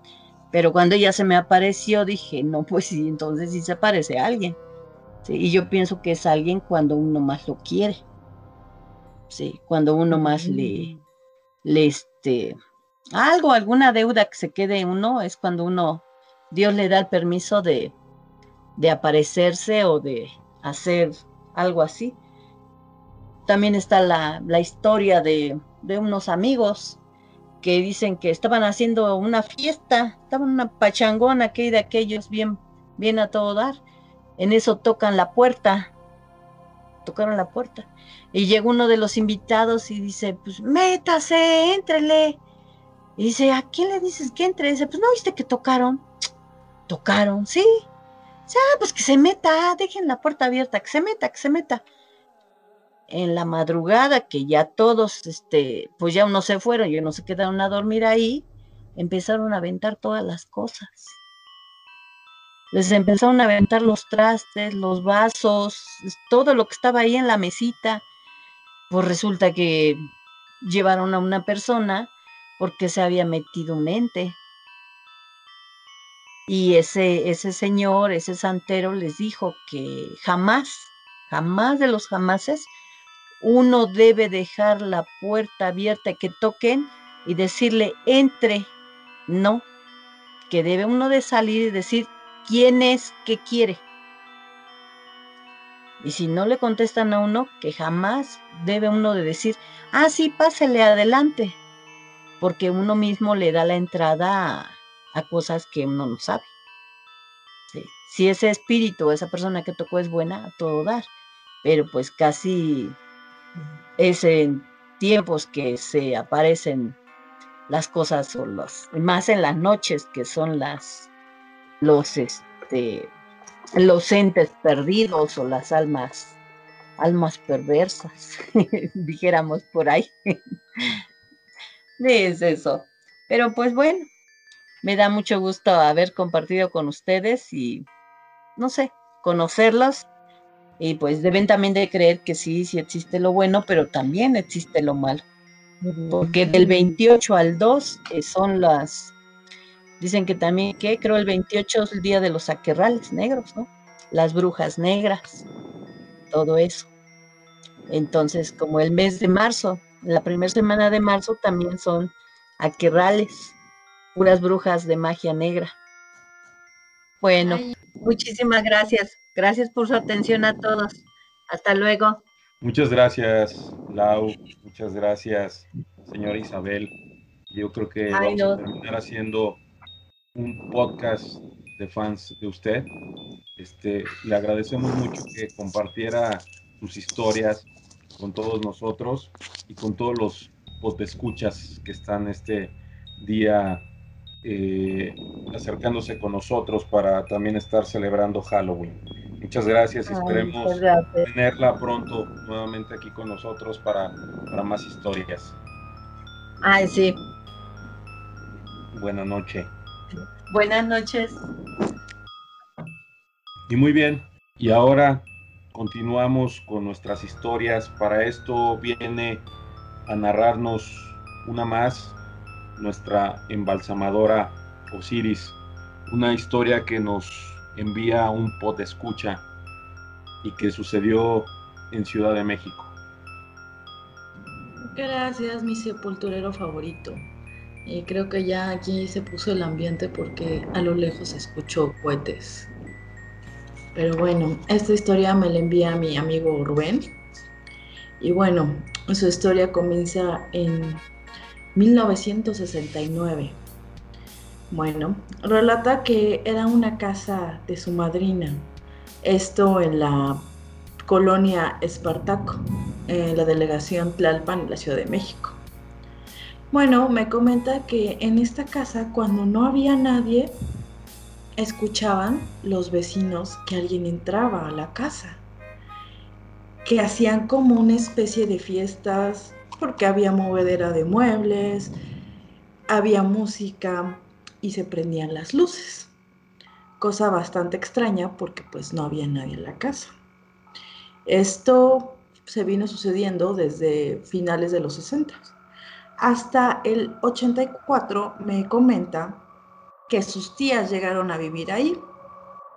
Y bueno, en la casa no había niños, pero cosa curiosa que el cable del teléfono alguien lo enrollaba. Y después de que lo enrollaban, lo cortaban. Entonces quedaban pequeños cachitos de cable. Y bueno, llegaba eh, el señor que repara los teléfonos, el de Telmex, en aquel entonces solo había Telmex. Y bueno, decían que controlaran esos niños y las señoras argumentaban que no, que no había niños en esa casa. Entonces, bueno, empezaron a sospechar, puesto décadas anteriores los ruidos, luces y ahora con esto del cable.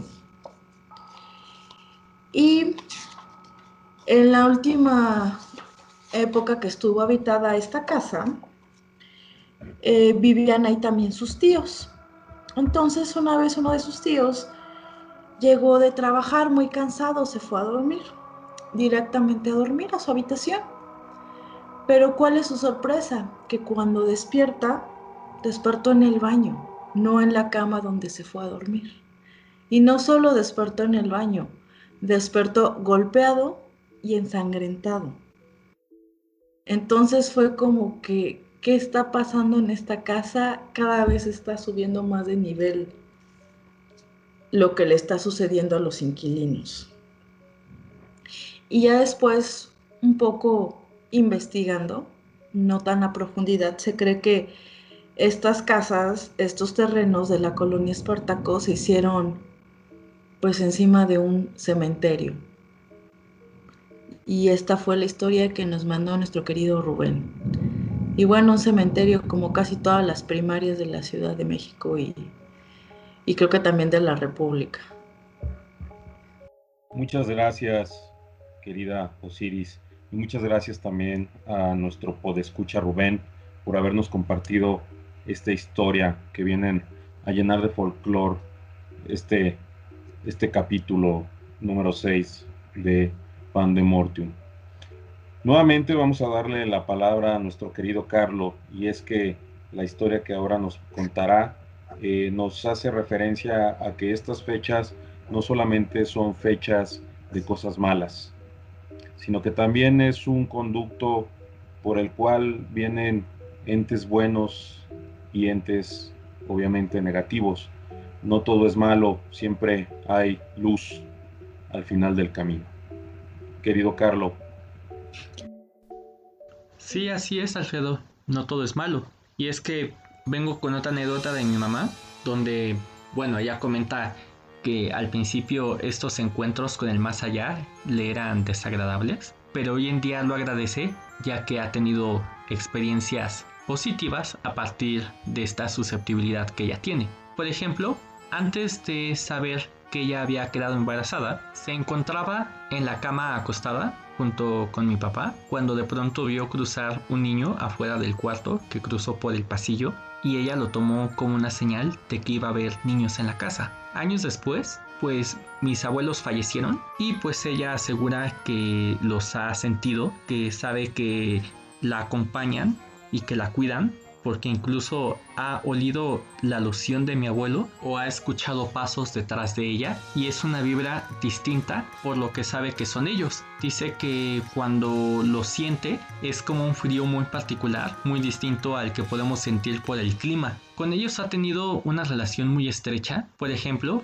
el día que falleció mi abuelo, mi mamá asegura que estaba en la cama, dormida, ya cerca de la hora de levantarse, cuando de pronto sintió este frío que les comentó, olió la fragancia de mi abuelo y sintió que le daban un beso en la mejilla. Entonces mi madre comprendió que su papá había ido a despedirse de ella y pues se levantó llorando, diciéndole a su esposo lo que acababa de suceder en llanto. Mi papá la dio por loca, pero a los pocos minutos le marcaron por teléfono para, sí, darle la mala noticia de que mi abuelo ya había fallecido. Y no solo a ella se le apareció mi abuelo. Poco después de haber fallecido, mi hermano se encontraba con mi mamá en la misma cama, durmiendo, cuando de pronto vio que entraba mucha luz por la ventana y entonces vio a mi abuelo que le estiraba la mano. Mi hermano le estiró la mano y en ese momento mi mamá le preguntó qué estaba haciendo. Entonces mi hermano le comentó que había llegado su abuelo para llevárselo. Entonces mi mamá le dijo, dile a tu abuelo que tú te quedas aquí. Mi hermano así lo hizo y se despidieron por última vez. Por otro lado, en vida mi abuela fue una persona que padeció de su corazón y por no quererse operar sufrió mucho y sufrió de varias embolias a lo largo de su vida. Mi mamá cuenta como una ocasión presintió algo malo y decidió hablarle a su mamá por teléfono y al ella no responder fue a su casa y cuando llegó descubrió que ella le había dado una embolia y que por eso no había podido contestar a sus llamadas. La última embolia que le dio, la que ya no contó, fue la más complicada, ya por su edad, y que al final se complicó con una trombosis, lo que la mantuvo unos 15 días en el hospital. Durante ese tiempo, mi mamá y sus hermanas estuvieron haciendo guardias en el hospital y un día una de mis tías y mi mamá estaban dormidas en la sala de espera, una al lado de la otra, cara con cara, cuando de pronto sintieron un frío muy particular en el rostro y no había ninguna corriente de aire en esa sala de espera. Se despertaron y mamá le pregunta a mi tía, ¿sentiste eso? Mi tía responde afirmativo y mi mamá le dice, es nuestra madre, ya falleció. Mi tía obviamente no quiso aceptarlo, pero al instante escucharon cómo voceaban a los médicos al cuarto en el que se encontraba mi abuela en un código que ellas ya reconocían que era terapia intensiva. Mi abuela sobrevivió esa noche. Posteriormente a esa noche, mi mamá cuenta que iba de camino al hospital y había mucho tráfico. De pronto los autos empezaron a abrir, como cuando dejan pasar a una ambulancia, y al lado de ella, mi mamá cuenta que vio un auto fúnebre muy extraño que nunca ha vuelto a ver en su vida y que le recuerda el, al auto de la familia Monster y que justo cuando pasó a su lado el conductor, este la miró y agachó la mirada como sintiendo pena por ella. Mi mamá quedó muy desconcertada y cuando llegó al hospital le dio la mala noticia de que mi abuela ya había fallecido. Pocas semanas antes de que ella falleciera, mi mamá platicando con ella se cuestionaba si existiría la vida después de la muerte. Entonces, entre ellas hicieron un pacto de que la primera en morir le daría una señal a la que quedara viva. En ese momento no pudieron acordar cuál sería esa señal. Pensaron en dejarle una flor a la que estuviera viva en su cuarto, pero en realidad nunca llegaron a un acuerdo. A las pocas semanas, fue 24 de diciembre, y mi mamá y mi abuela estaban haciendo la ensalada de manzana. Y de hecho me tocó a mí ver el momento en el que mi abuela tomó un cuchillo, empezó a pelar una manzana e hizo el comentario de que el cuchillo cortaba muy bien y dijo, de ahora en adelante, este será mi cuchillo favorito. A la siguiente semana fue cuando le dio la última embolia. Poco después de que falleció, mi mamá buscaba un cuchillo para cortar y se percató de que el cuchillo que había tomado mi abuela no se encontraba. Y por más que lo buscó por semanas y días, por toda la cocina y por toda la casa, nunca lo encontró. Para ella, esa es la señal de que existe la vida después de la muerte. Sucesos que realmente dan para pensar. Bueno, muchas gracias, estimado Carlos. Y como comentábamos, pues bueno, estos días, estas fechas se prestan para hacer un conducto y no todo tiene que ser malo, también este, hay cosas que pueden quedar como un grato recuerdo y que pueden ser recordadas por siempre y de buena manera. Ahora, bueno, ahora mi estimado Mr. Timosh nos va a platicar una historia que no le ha sucedido a él, pero que siempre le ha llamado la atención, que le ha gustado y que quiere compartirla con todos nosotros. Gracias, Alfredo. Esta, esta aportación, sí, la, la verdad es que es algo que me marcó de niño, que fue de esas cosas que despiertan en, una persona la, la intriga, que te hacen pensar si de verdad puede estar habiendo algo más allá de lo que, de lo que podemos explicar. Y narra la historia de una persona, bueno, un, un señor que viaja desde el DF eh, a la ciudad de Toluca para hacerse de una herencia. Esta persona eh, narraba que en la Ciudad de México la verdad le iba muy mal, que era casi casi el chilango de la canción del Tri, y que un cierto día, como cuento de hadas, apareció un abogado que le, le dijo, ¿sabes qué? Te estaba buscando porque eh, tu tío decidió dejarte a ti eh, toda su herencia. Aparentemente él se peleó con el resto de la familia, eh, que además no era como muy cercana, y decidió que pues tú eras lo único que le quedaba y que a ti te iba a heredar. Y pues esta consta de una hacienda en la ciudad, eh, en, eh, cerca de, de la ciudad de Toluca. Así es que eh, esta persona se, se desplaza para allá para hacer posesión, pues cree que le cayó de perlas porque así ya no va a andar pagando renta y listo, ¿no? Resuelve prácticamente la mitad de sus, de sus problemas as- al hacer esto. Al llegar ahí, pues se encuentra con la realidad que dejó el tío, con, con que en los alrededores de esta hacienda hablaban muy mal de él, con que pues e- este señor fue una persona todavía de la época de la revolución que se vio beneficiado por, por los actos bélicos y que pues entre lo que se cuenta era un, cabrón, ¿no? Eh, muchas veces oímos estas historias de los revolucionarios que eran eh, gandallas, que se adueñaban de cosas, de personas, prácticamente veían a la gente como posesiones y pues la gente no lo quería. Además se habla de que era un tipo muy huraño, que todo el tiempo pensaba que los demás le iban a robar y que así eh, pues de algún modo decidió esconder su, todo su dinero, todo lo que tenía eh, en, en efectivo, en moneda, lo escondió para, para que nunca nadie se lo quitara, ni siquiera su heredero. En fin, eh, una noche este señor, entre sueños, se, se está imaginando que hay una puerta debajo de la cama donde, donde él está y que él encuentra ahí el oro. Así que decide eh, por la mañana, cuando, cuando cae en cuenta de que soñó con ese mismo lugar, mover la, la cama y encuentra esta puertita, pero ahí no había nada de oro. Sin embargo, había instrucciones para encontrar todo lo que había escondido el tío. Hasta ahí suena, suena como algo muy prometedor, como os digo, como una historia de cuento de hadas. Entonces él decide ir, decide buscar esta eh, pues, mina de oro prácticamente y la encuentra. La encuentra en un monte cerca de ahí.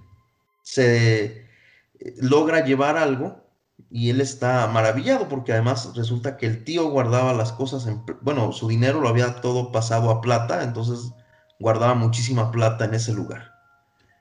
Decide ir eh, a conocer un poco, ya que tiene dinero, ir ahí al pueblo, eh, pues pavonearse un poco.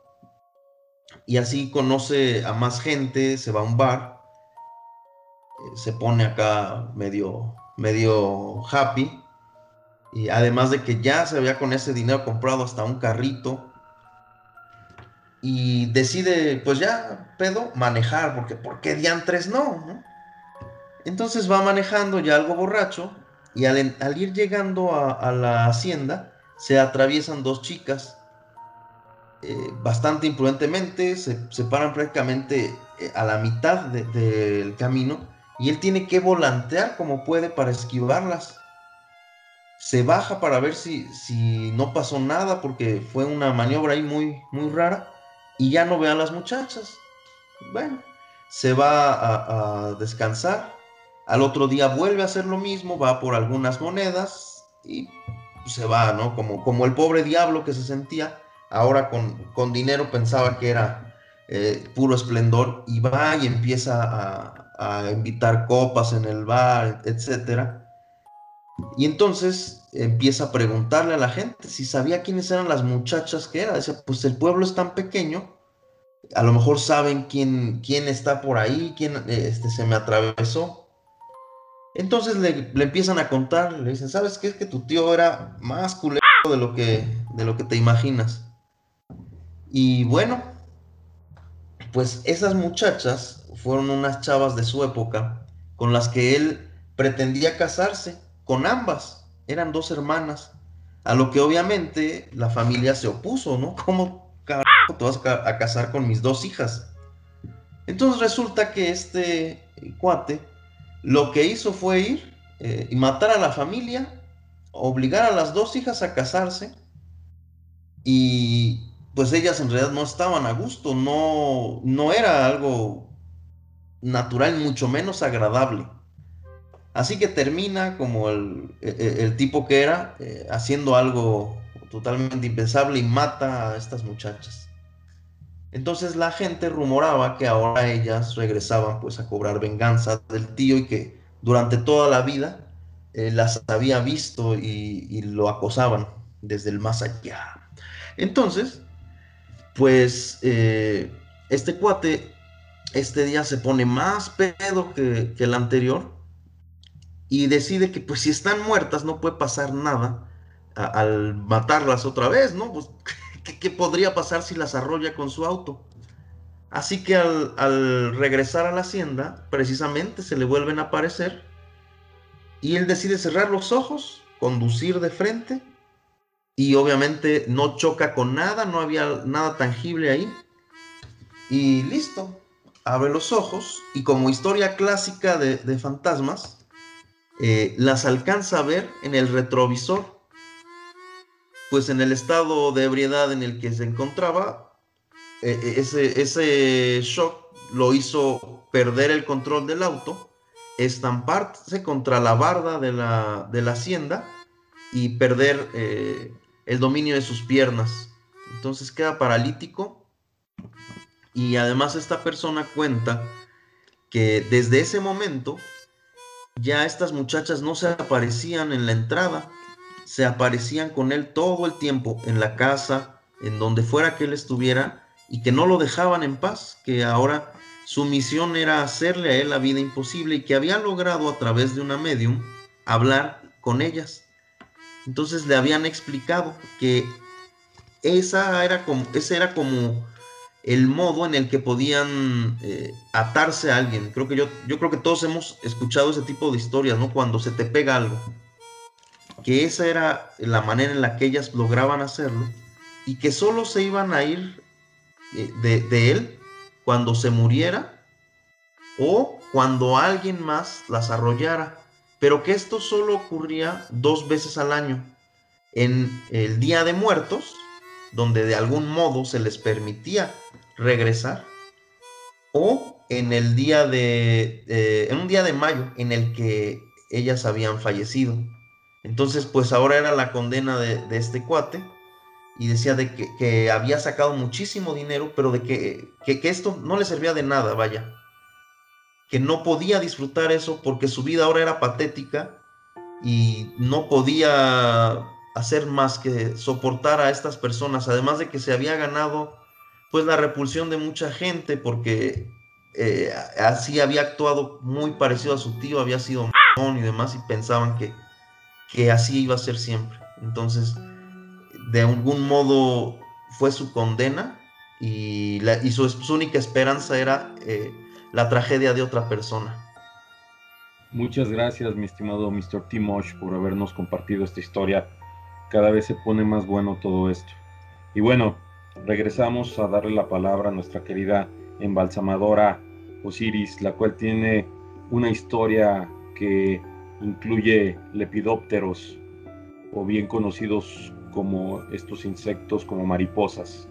Entonces, por favor, querida Osiris.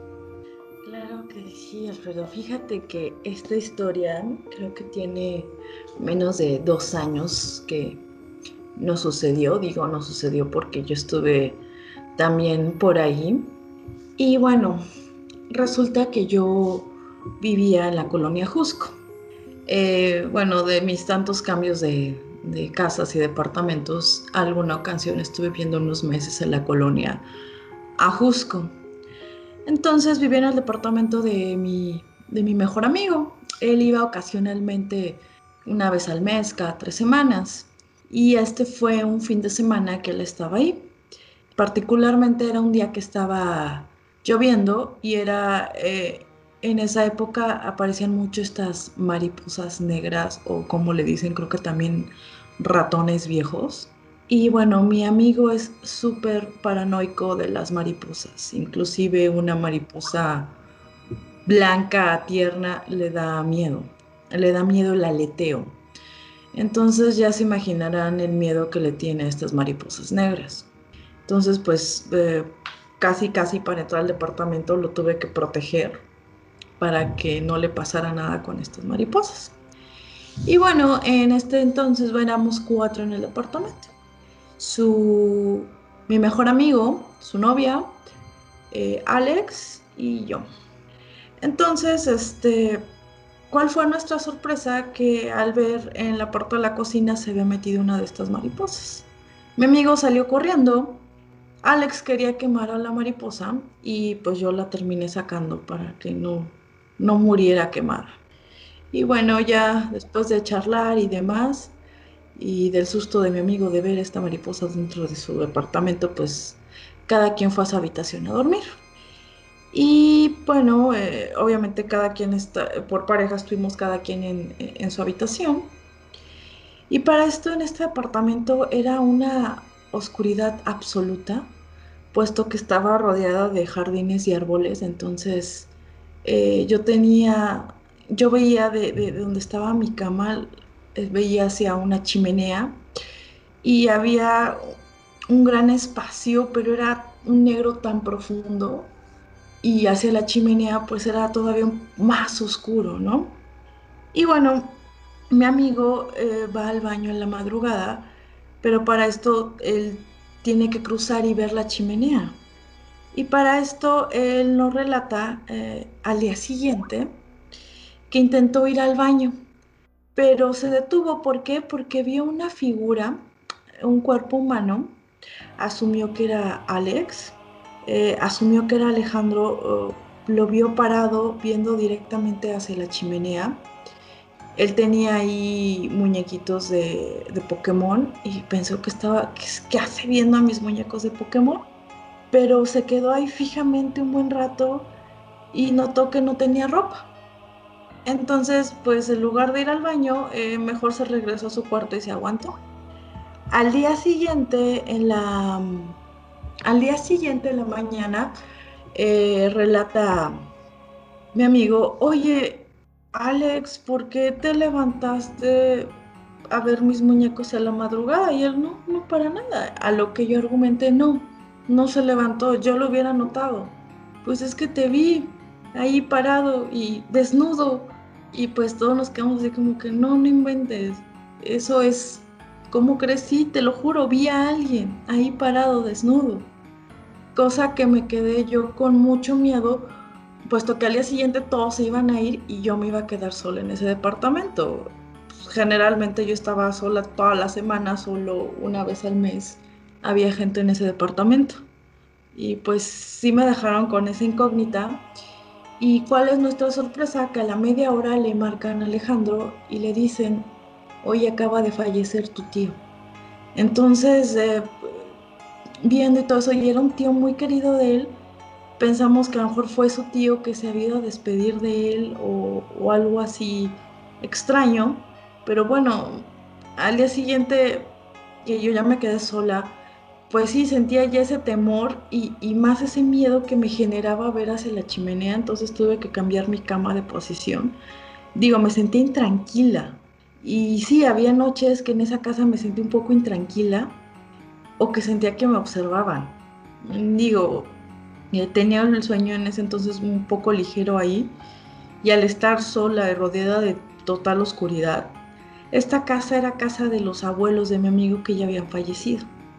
Entonces no sabía si ellos eran los que me miraban o qué, qué, qué, había sucedido ahí, pero siempre había un, una energía un poco extraña en ese departamento. Nunca me pasó nada malo, no, pero sí era esa intranquilidad de llegar todas las noches y enfrentarme a la total obscuridad. Y bueno, de eso fue mi, mi relato.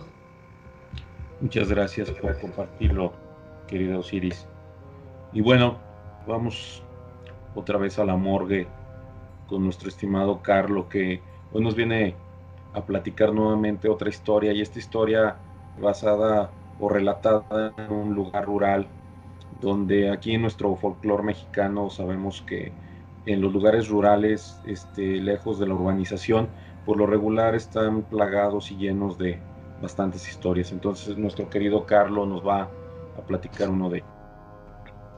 Así es, Alfredo. Creo que todos los que hemos visitado un rancho nos han contado alguna anécdota de terror e incluso nos han dicho que ahí se aparece el diablo. Pues la historia que a continuación les voy a contar me la contó un amigo que acudió al rancho de sus abuelos para pasar un fin de semana. Después de una agradable tarde decidieron contar historias de terror y fue cuando se mencionó que ahí se aparecía un demonio. A la hora de dormirse, al haber muchas personas, se dividieron entre hombres y mujeres. En un momento de la noche, una de las niñas necesitaba ir al baño, el cual se encontraba afuera del cuarto. Una de las chicas decidió acompañarla para que no fuera sola, y al llegar al baño cerraron la puerta y empezaron a escuchar ruidos extraños en el exterior. La chica para tranquilizar a la niña le dijo que seguramente eran los hombres que les estaban haciendo una travesura. Pero de pronto, por la ventana de la puerta, empezaron a ver como si en el exterior hubiera fuego y la silueta de una persona que empezaba a golpear la puerta. Estas chicas se espantaron tanto que empezaron a gritar y a buscar una forma de salir y hallaron una ventana por la cual lograron escapar. Al llegar al cuarto donde todos dormían, muy espantadas preguntaron que si no habían escuchado sus gritos, y resulta que nadie escuchó nada. Los hombres que para ese momento ya se habían despertado, afirmaron que ellos no habían sido los que estuvieron cerca del baño. Todos volvieron a dormir con cierta dificultad y la noche terminó y al siguiente día encontraron entre las cosas que habían dejado el día anterior un bote de plástico en el que se habían servido palomitas. Este bote estaba quemado con la forma de dos manos, como si alguien en llamas hubiera sujetado el bote con ambas manos. Y a continuación viene algo que puede sonar cómico y hasta chusco. El día anterior ese bote contenía semillas de las palomitas, pero ese día había palomitas, como si estas semillas hubieran reventado. Repito, puede sonar cómico, pero para las personas que lo vivieron no lo fue de ninguna forma. Espero que les haya gustado esta anécdota. Interesante esta historia, Mr. Carlo de Ginaco. La verdad es que cada vez se pone mucho mejor, como les estoy diciendo, estos relatos. Y bueno, pues vamos con nuestro necrólogo de cabecera, el estimado Mr. Timosh, que nos viene a contar una leyenda de esas que son muy comunes y muy urbanas acá en nuestro México, una historia de fantasmas y niños. Gracias, Alfred. Eh, bueno, ya, yo creo que yo ya con esta me despido porque mañana tengo que agarrar carretera, pero eh, espero que les guste, que les haga reflexionar. No, no les va a hacer reflexionar ni más. En fin, eh, esta me sucedió hace un tiempo. Eh, alguna vez conseguí un empleo muy cutre, muy feo, ofreciendo microcréditos en las comunidades pero eh, incluía un periodo de capacitación en la Ciudad de México. Entonces tenía que ir a la Ciudad de México cada semana, convivir con más gente que estaba consiguiendo este, este empleo también. Y pues ahí conocí a una muchacha con la que empecé a salir, nos hicimos novios. Durante esta capacitación había que hacer una visita a una hacienda y hacer ahí dinámicas, etcétera, ya, ya se imaginarán. Entonces, justo antes de esa capacitación, pues teníamos que estar en la Ciudad de México y era un poco complicado para mí viajar y estar muy temprano en la Ciudad de México, ya que el tráfico es horrible. Eh, para entrar desde Pachuca, eh, pues sí es bastante lento, tienes que salir demasiado temprano y no me daba tiempo, así que le pedí a esta chava que sí, pues le puede decir a sus papás que me dieran oportunidad de quedarme en su casa y ya irnos desde ahí temprano eh, simplemente representaba una hora de traslado, así que parecía mucho más razonable. Eh, eh, sus papás accedieron y me dejaron dormir en su sala. Durante la noche yo estaba algo intranquilo. la verdad es que su, sillón era horrible porque era una base de madera con una colchonetita y para alguien que, bueno, en ese entonces no estaba tan gordo, pero pesaba yo creo que 80 kilos, eh, pues híjole, o sea, era dormir sobre la madera simplemente. Yo creo que daba lo mismo si le ponía o no el, eh, eh, la mendiga colchoneta. Así que no podía dormir bien y en la somnolencia, pues empezaban a pasar muchas cosas por mi mente.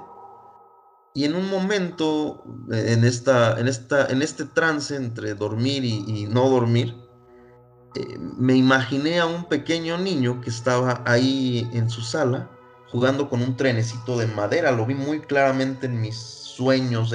creo que les dicen entre sueños, no es una palabra muy chistosa, pero eh, lo vi así e, entre sueños. Así que al otro día, pues para mí eso fue un sueño. Nos fuimos a esta capacitación y pues durante la integración había una fogata, ya a la hora de, despedirse. Y empezaron a contar algo así, ¿no? Cada quien contaba sus historias, había una convivencia muy bonita. Y ella contó que en su edificio veían a un niño al que ya cariñosamente todos le habían apodado Ramón.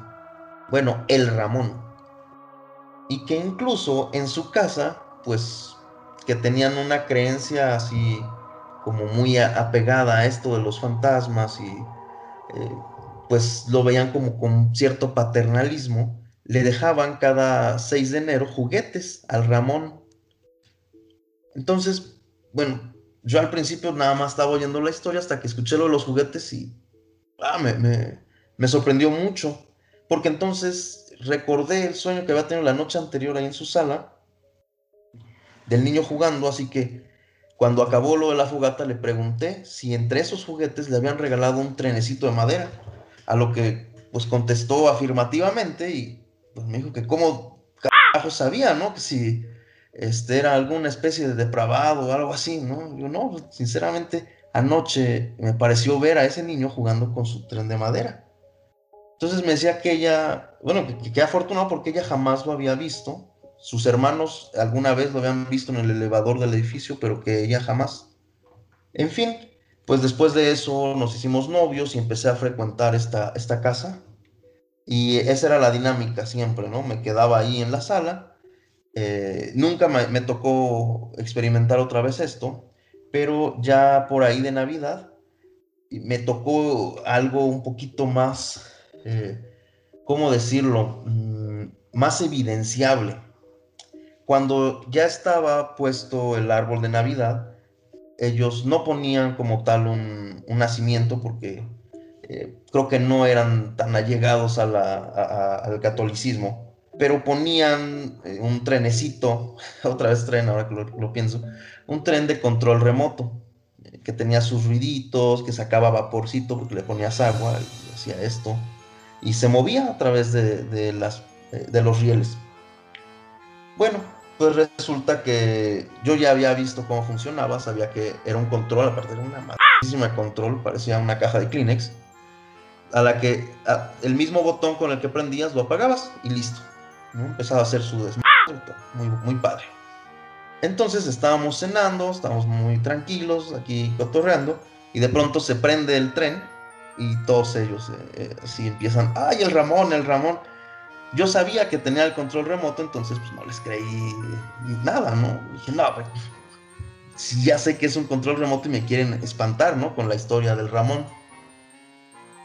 Entonces, eh, todo como que fue, fue como una cubetada de agua cuando me dijeron, eh, oye Antonio, pero, ah, para los que no saben, me llamo Antonio, soy, yo.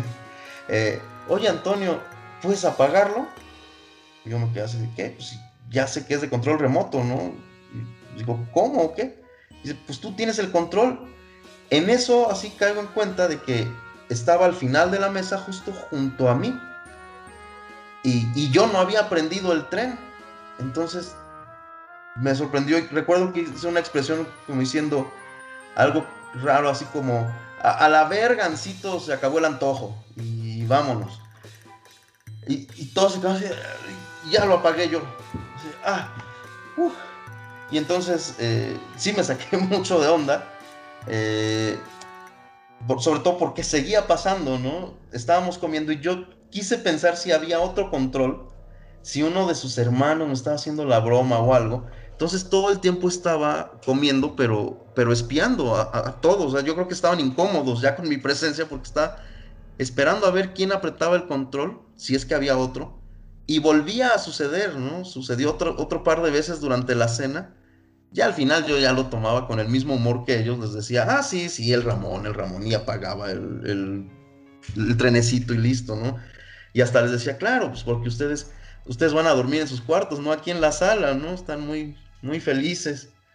Y, y bueno, digo, ya nunca, nunca pasó nada, no, no me tocó que me, que me dieran otro susto, pero sí, esa vez sí me sorprendieron, sí lo lograron. El buen Ramón. Muchas gracias por compartirnos esta historia, Mr. Timosh, este, esta historia de este pequeño Ramón, que esperemos que no sea ese que está ahí viéndote a un lado de la Sí, pantalla. ¿no? que se, se alcance a ver cómo se mueven los dibujos, ¿no? Claro. Bueno, pues muchas gracias. Y nuevamente vamos a ceder la palabra a nuestro buen sepulturero, al buen Carlos de Aguinaco, para que nos platique una historia más para complementar este especial de Halloween de Pandemortium.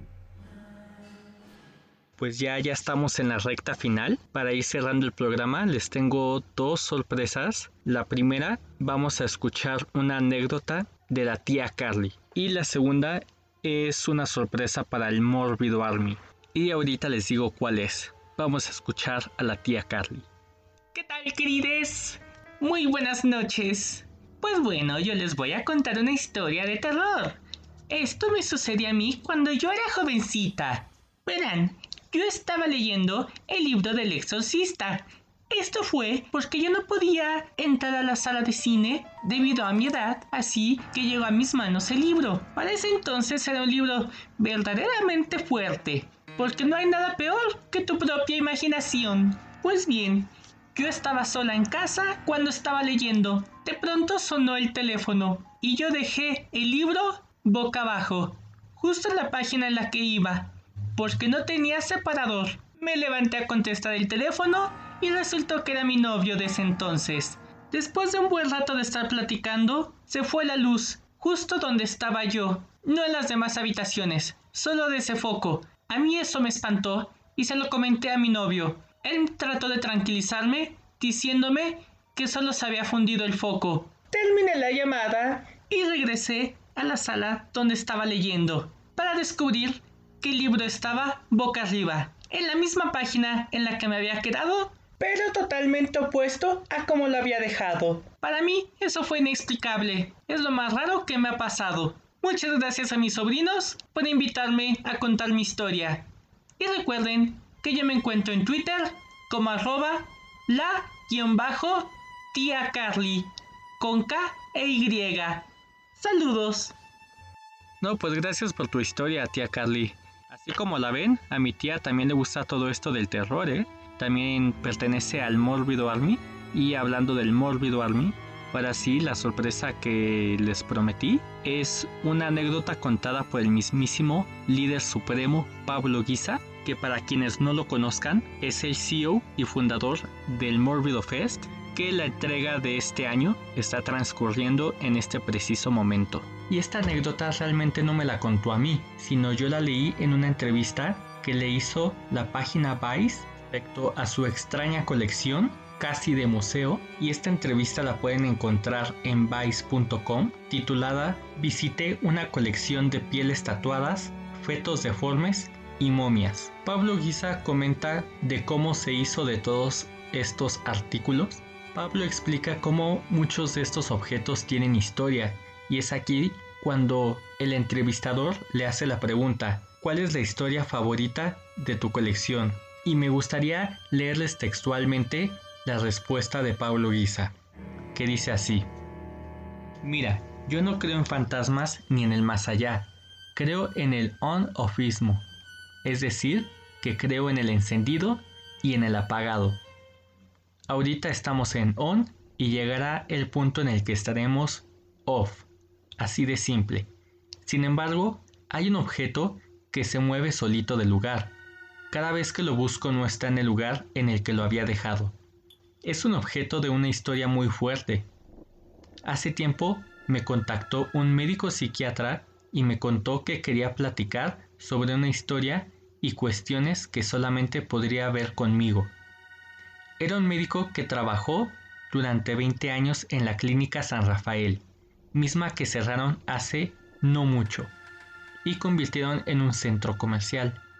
Durante muchos años esta clínica fue un centro muy raro por el tipo de casos que cubrían. Trataban rehabilitación de adicciones, pacientes psicóticos y también pacientes violentos y peligrosos. La manejaba la Iglesia Católica. Había monjas de cierto orden y curas, al mismo tiempo que médicos para cuidar la salud del paciente. Me contaba este médico que también hacían exorcismos, es decir, que también se aprovechaban de la situación para llevar a cabo expiaciones espirituales de cierto tipo. Los exorcismos también se alojaban ahí, pero eran zonas de acceso muy restringido.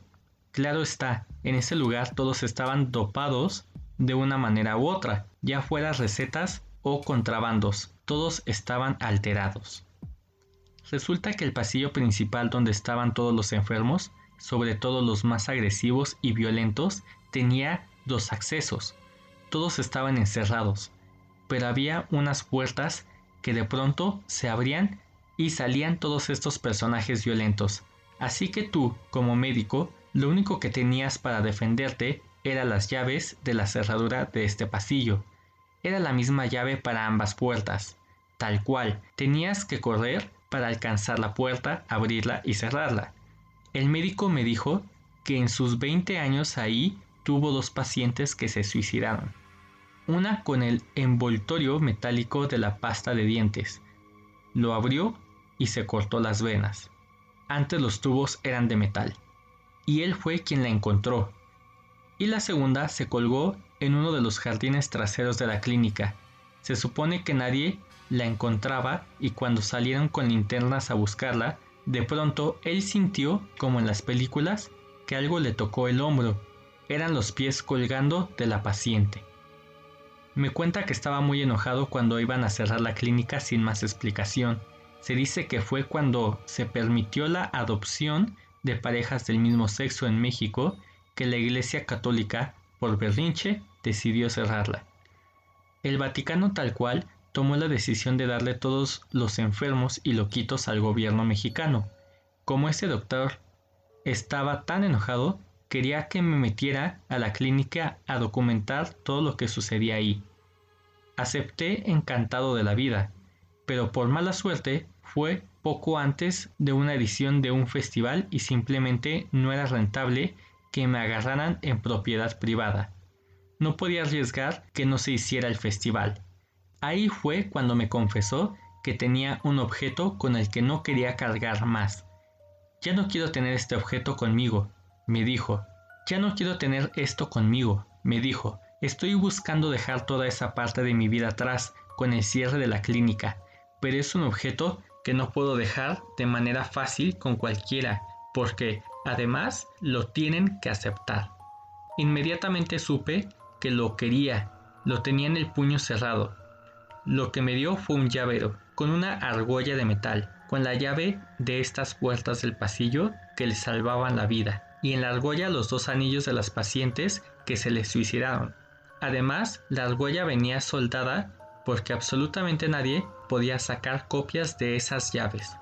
Me dio el llavero que cuidaba su vida y los anillos de muerte de las otras.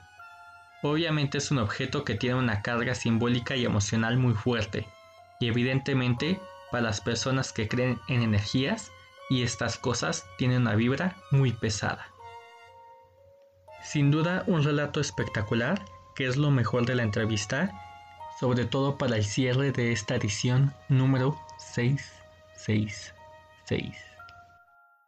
Wow, pues bueno, para complementar la noche, este anecdotario de también nuestro querido líder supremo Pablo Guisa, y que bueno, seguramente el día de hoy, escuchando todas estas historias, a más de uno de ustedes, escuchas seguramente les vendrá a la mente alguna, así que compártanla y seguramente en algún momento de nuestros podcasts vamos a poder mencionar a ella. Este, obviamente a todos nos interesa esta parte, por eso eh, es una de las cuestiones principales por las cuales tenemos este podcast, para escucharlos a ustedes, compartir estas historias y saber que nuestro país es rico en todo este tipo de situaciones. Gracias por habernos acompañado el día de hoy. Vamos a despedir a nuestras dolientes sexist de este cortejo fúnebre. Empezamos con nuestra querida Irene. Fue una excelente noche al estar escuchando todos estos relatos. Siempre me sorprenden todas las cosas que suceden y eh, le pasan a la gente, porque realmente a mí nunca me pasa nada interesante y me llama mucho la atención cómo es que a todos los demás les pasa algo que es a veces hasta incomprensible y, creo que eso es lo que siempre me ha gustado de todas estas fechas, saber más, conocer un poco y también empatizar con todas estas personas que ven todas estas cosas misteriosas de la vida que seguimos sin tener explicación. Nuestra querida Laura Vieira.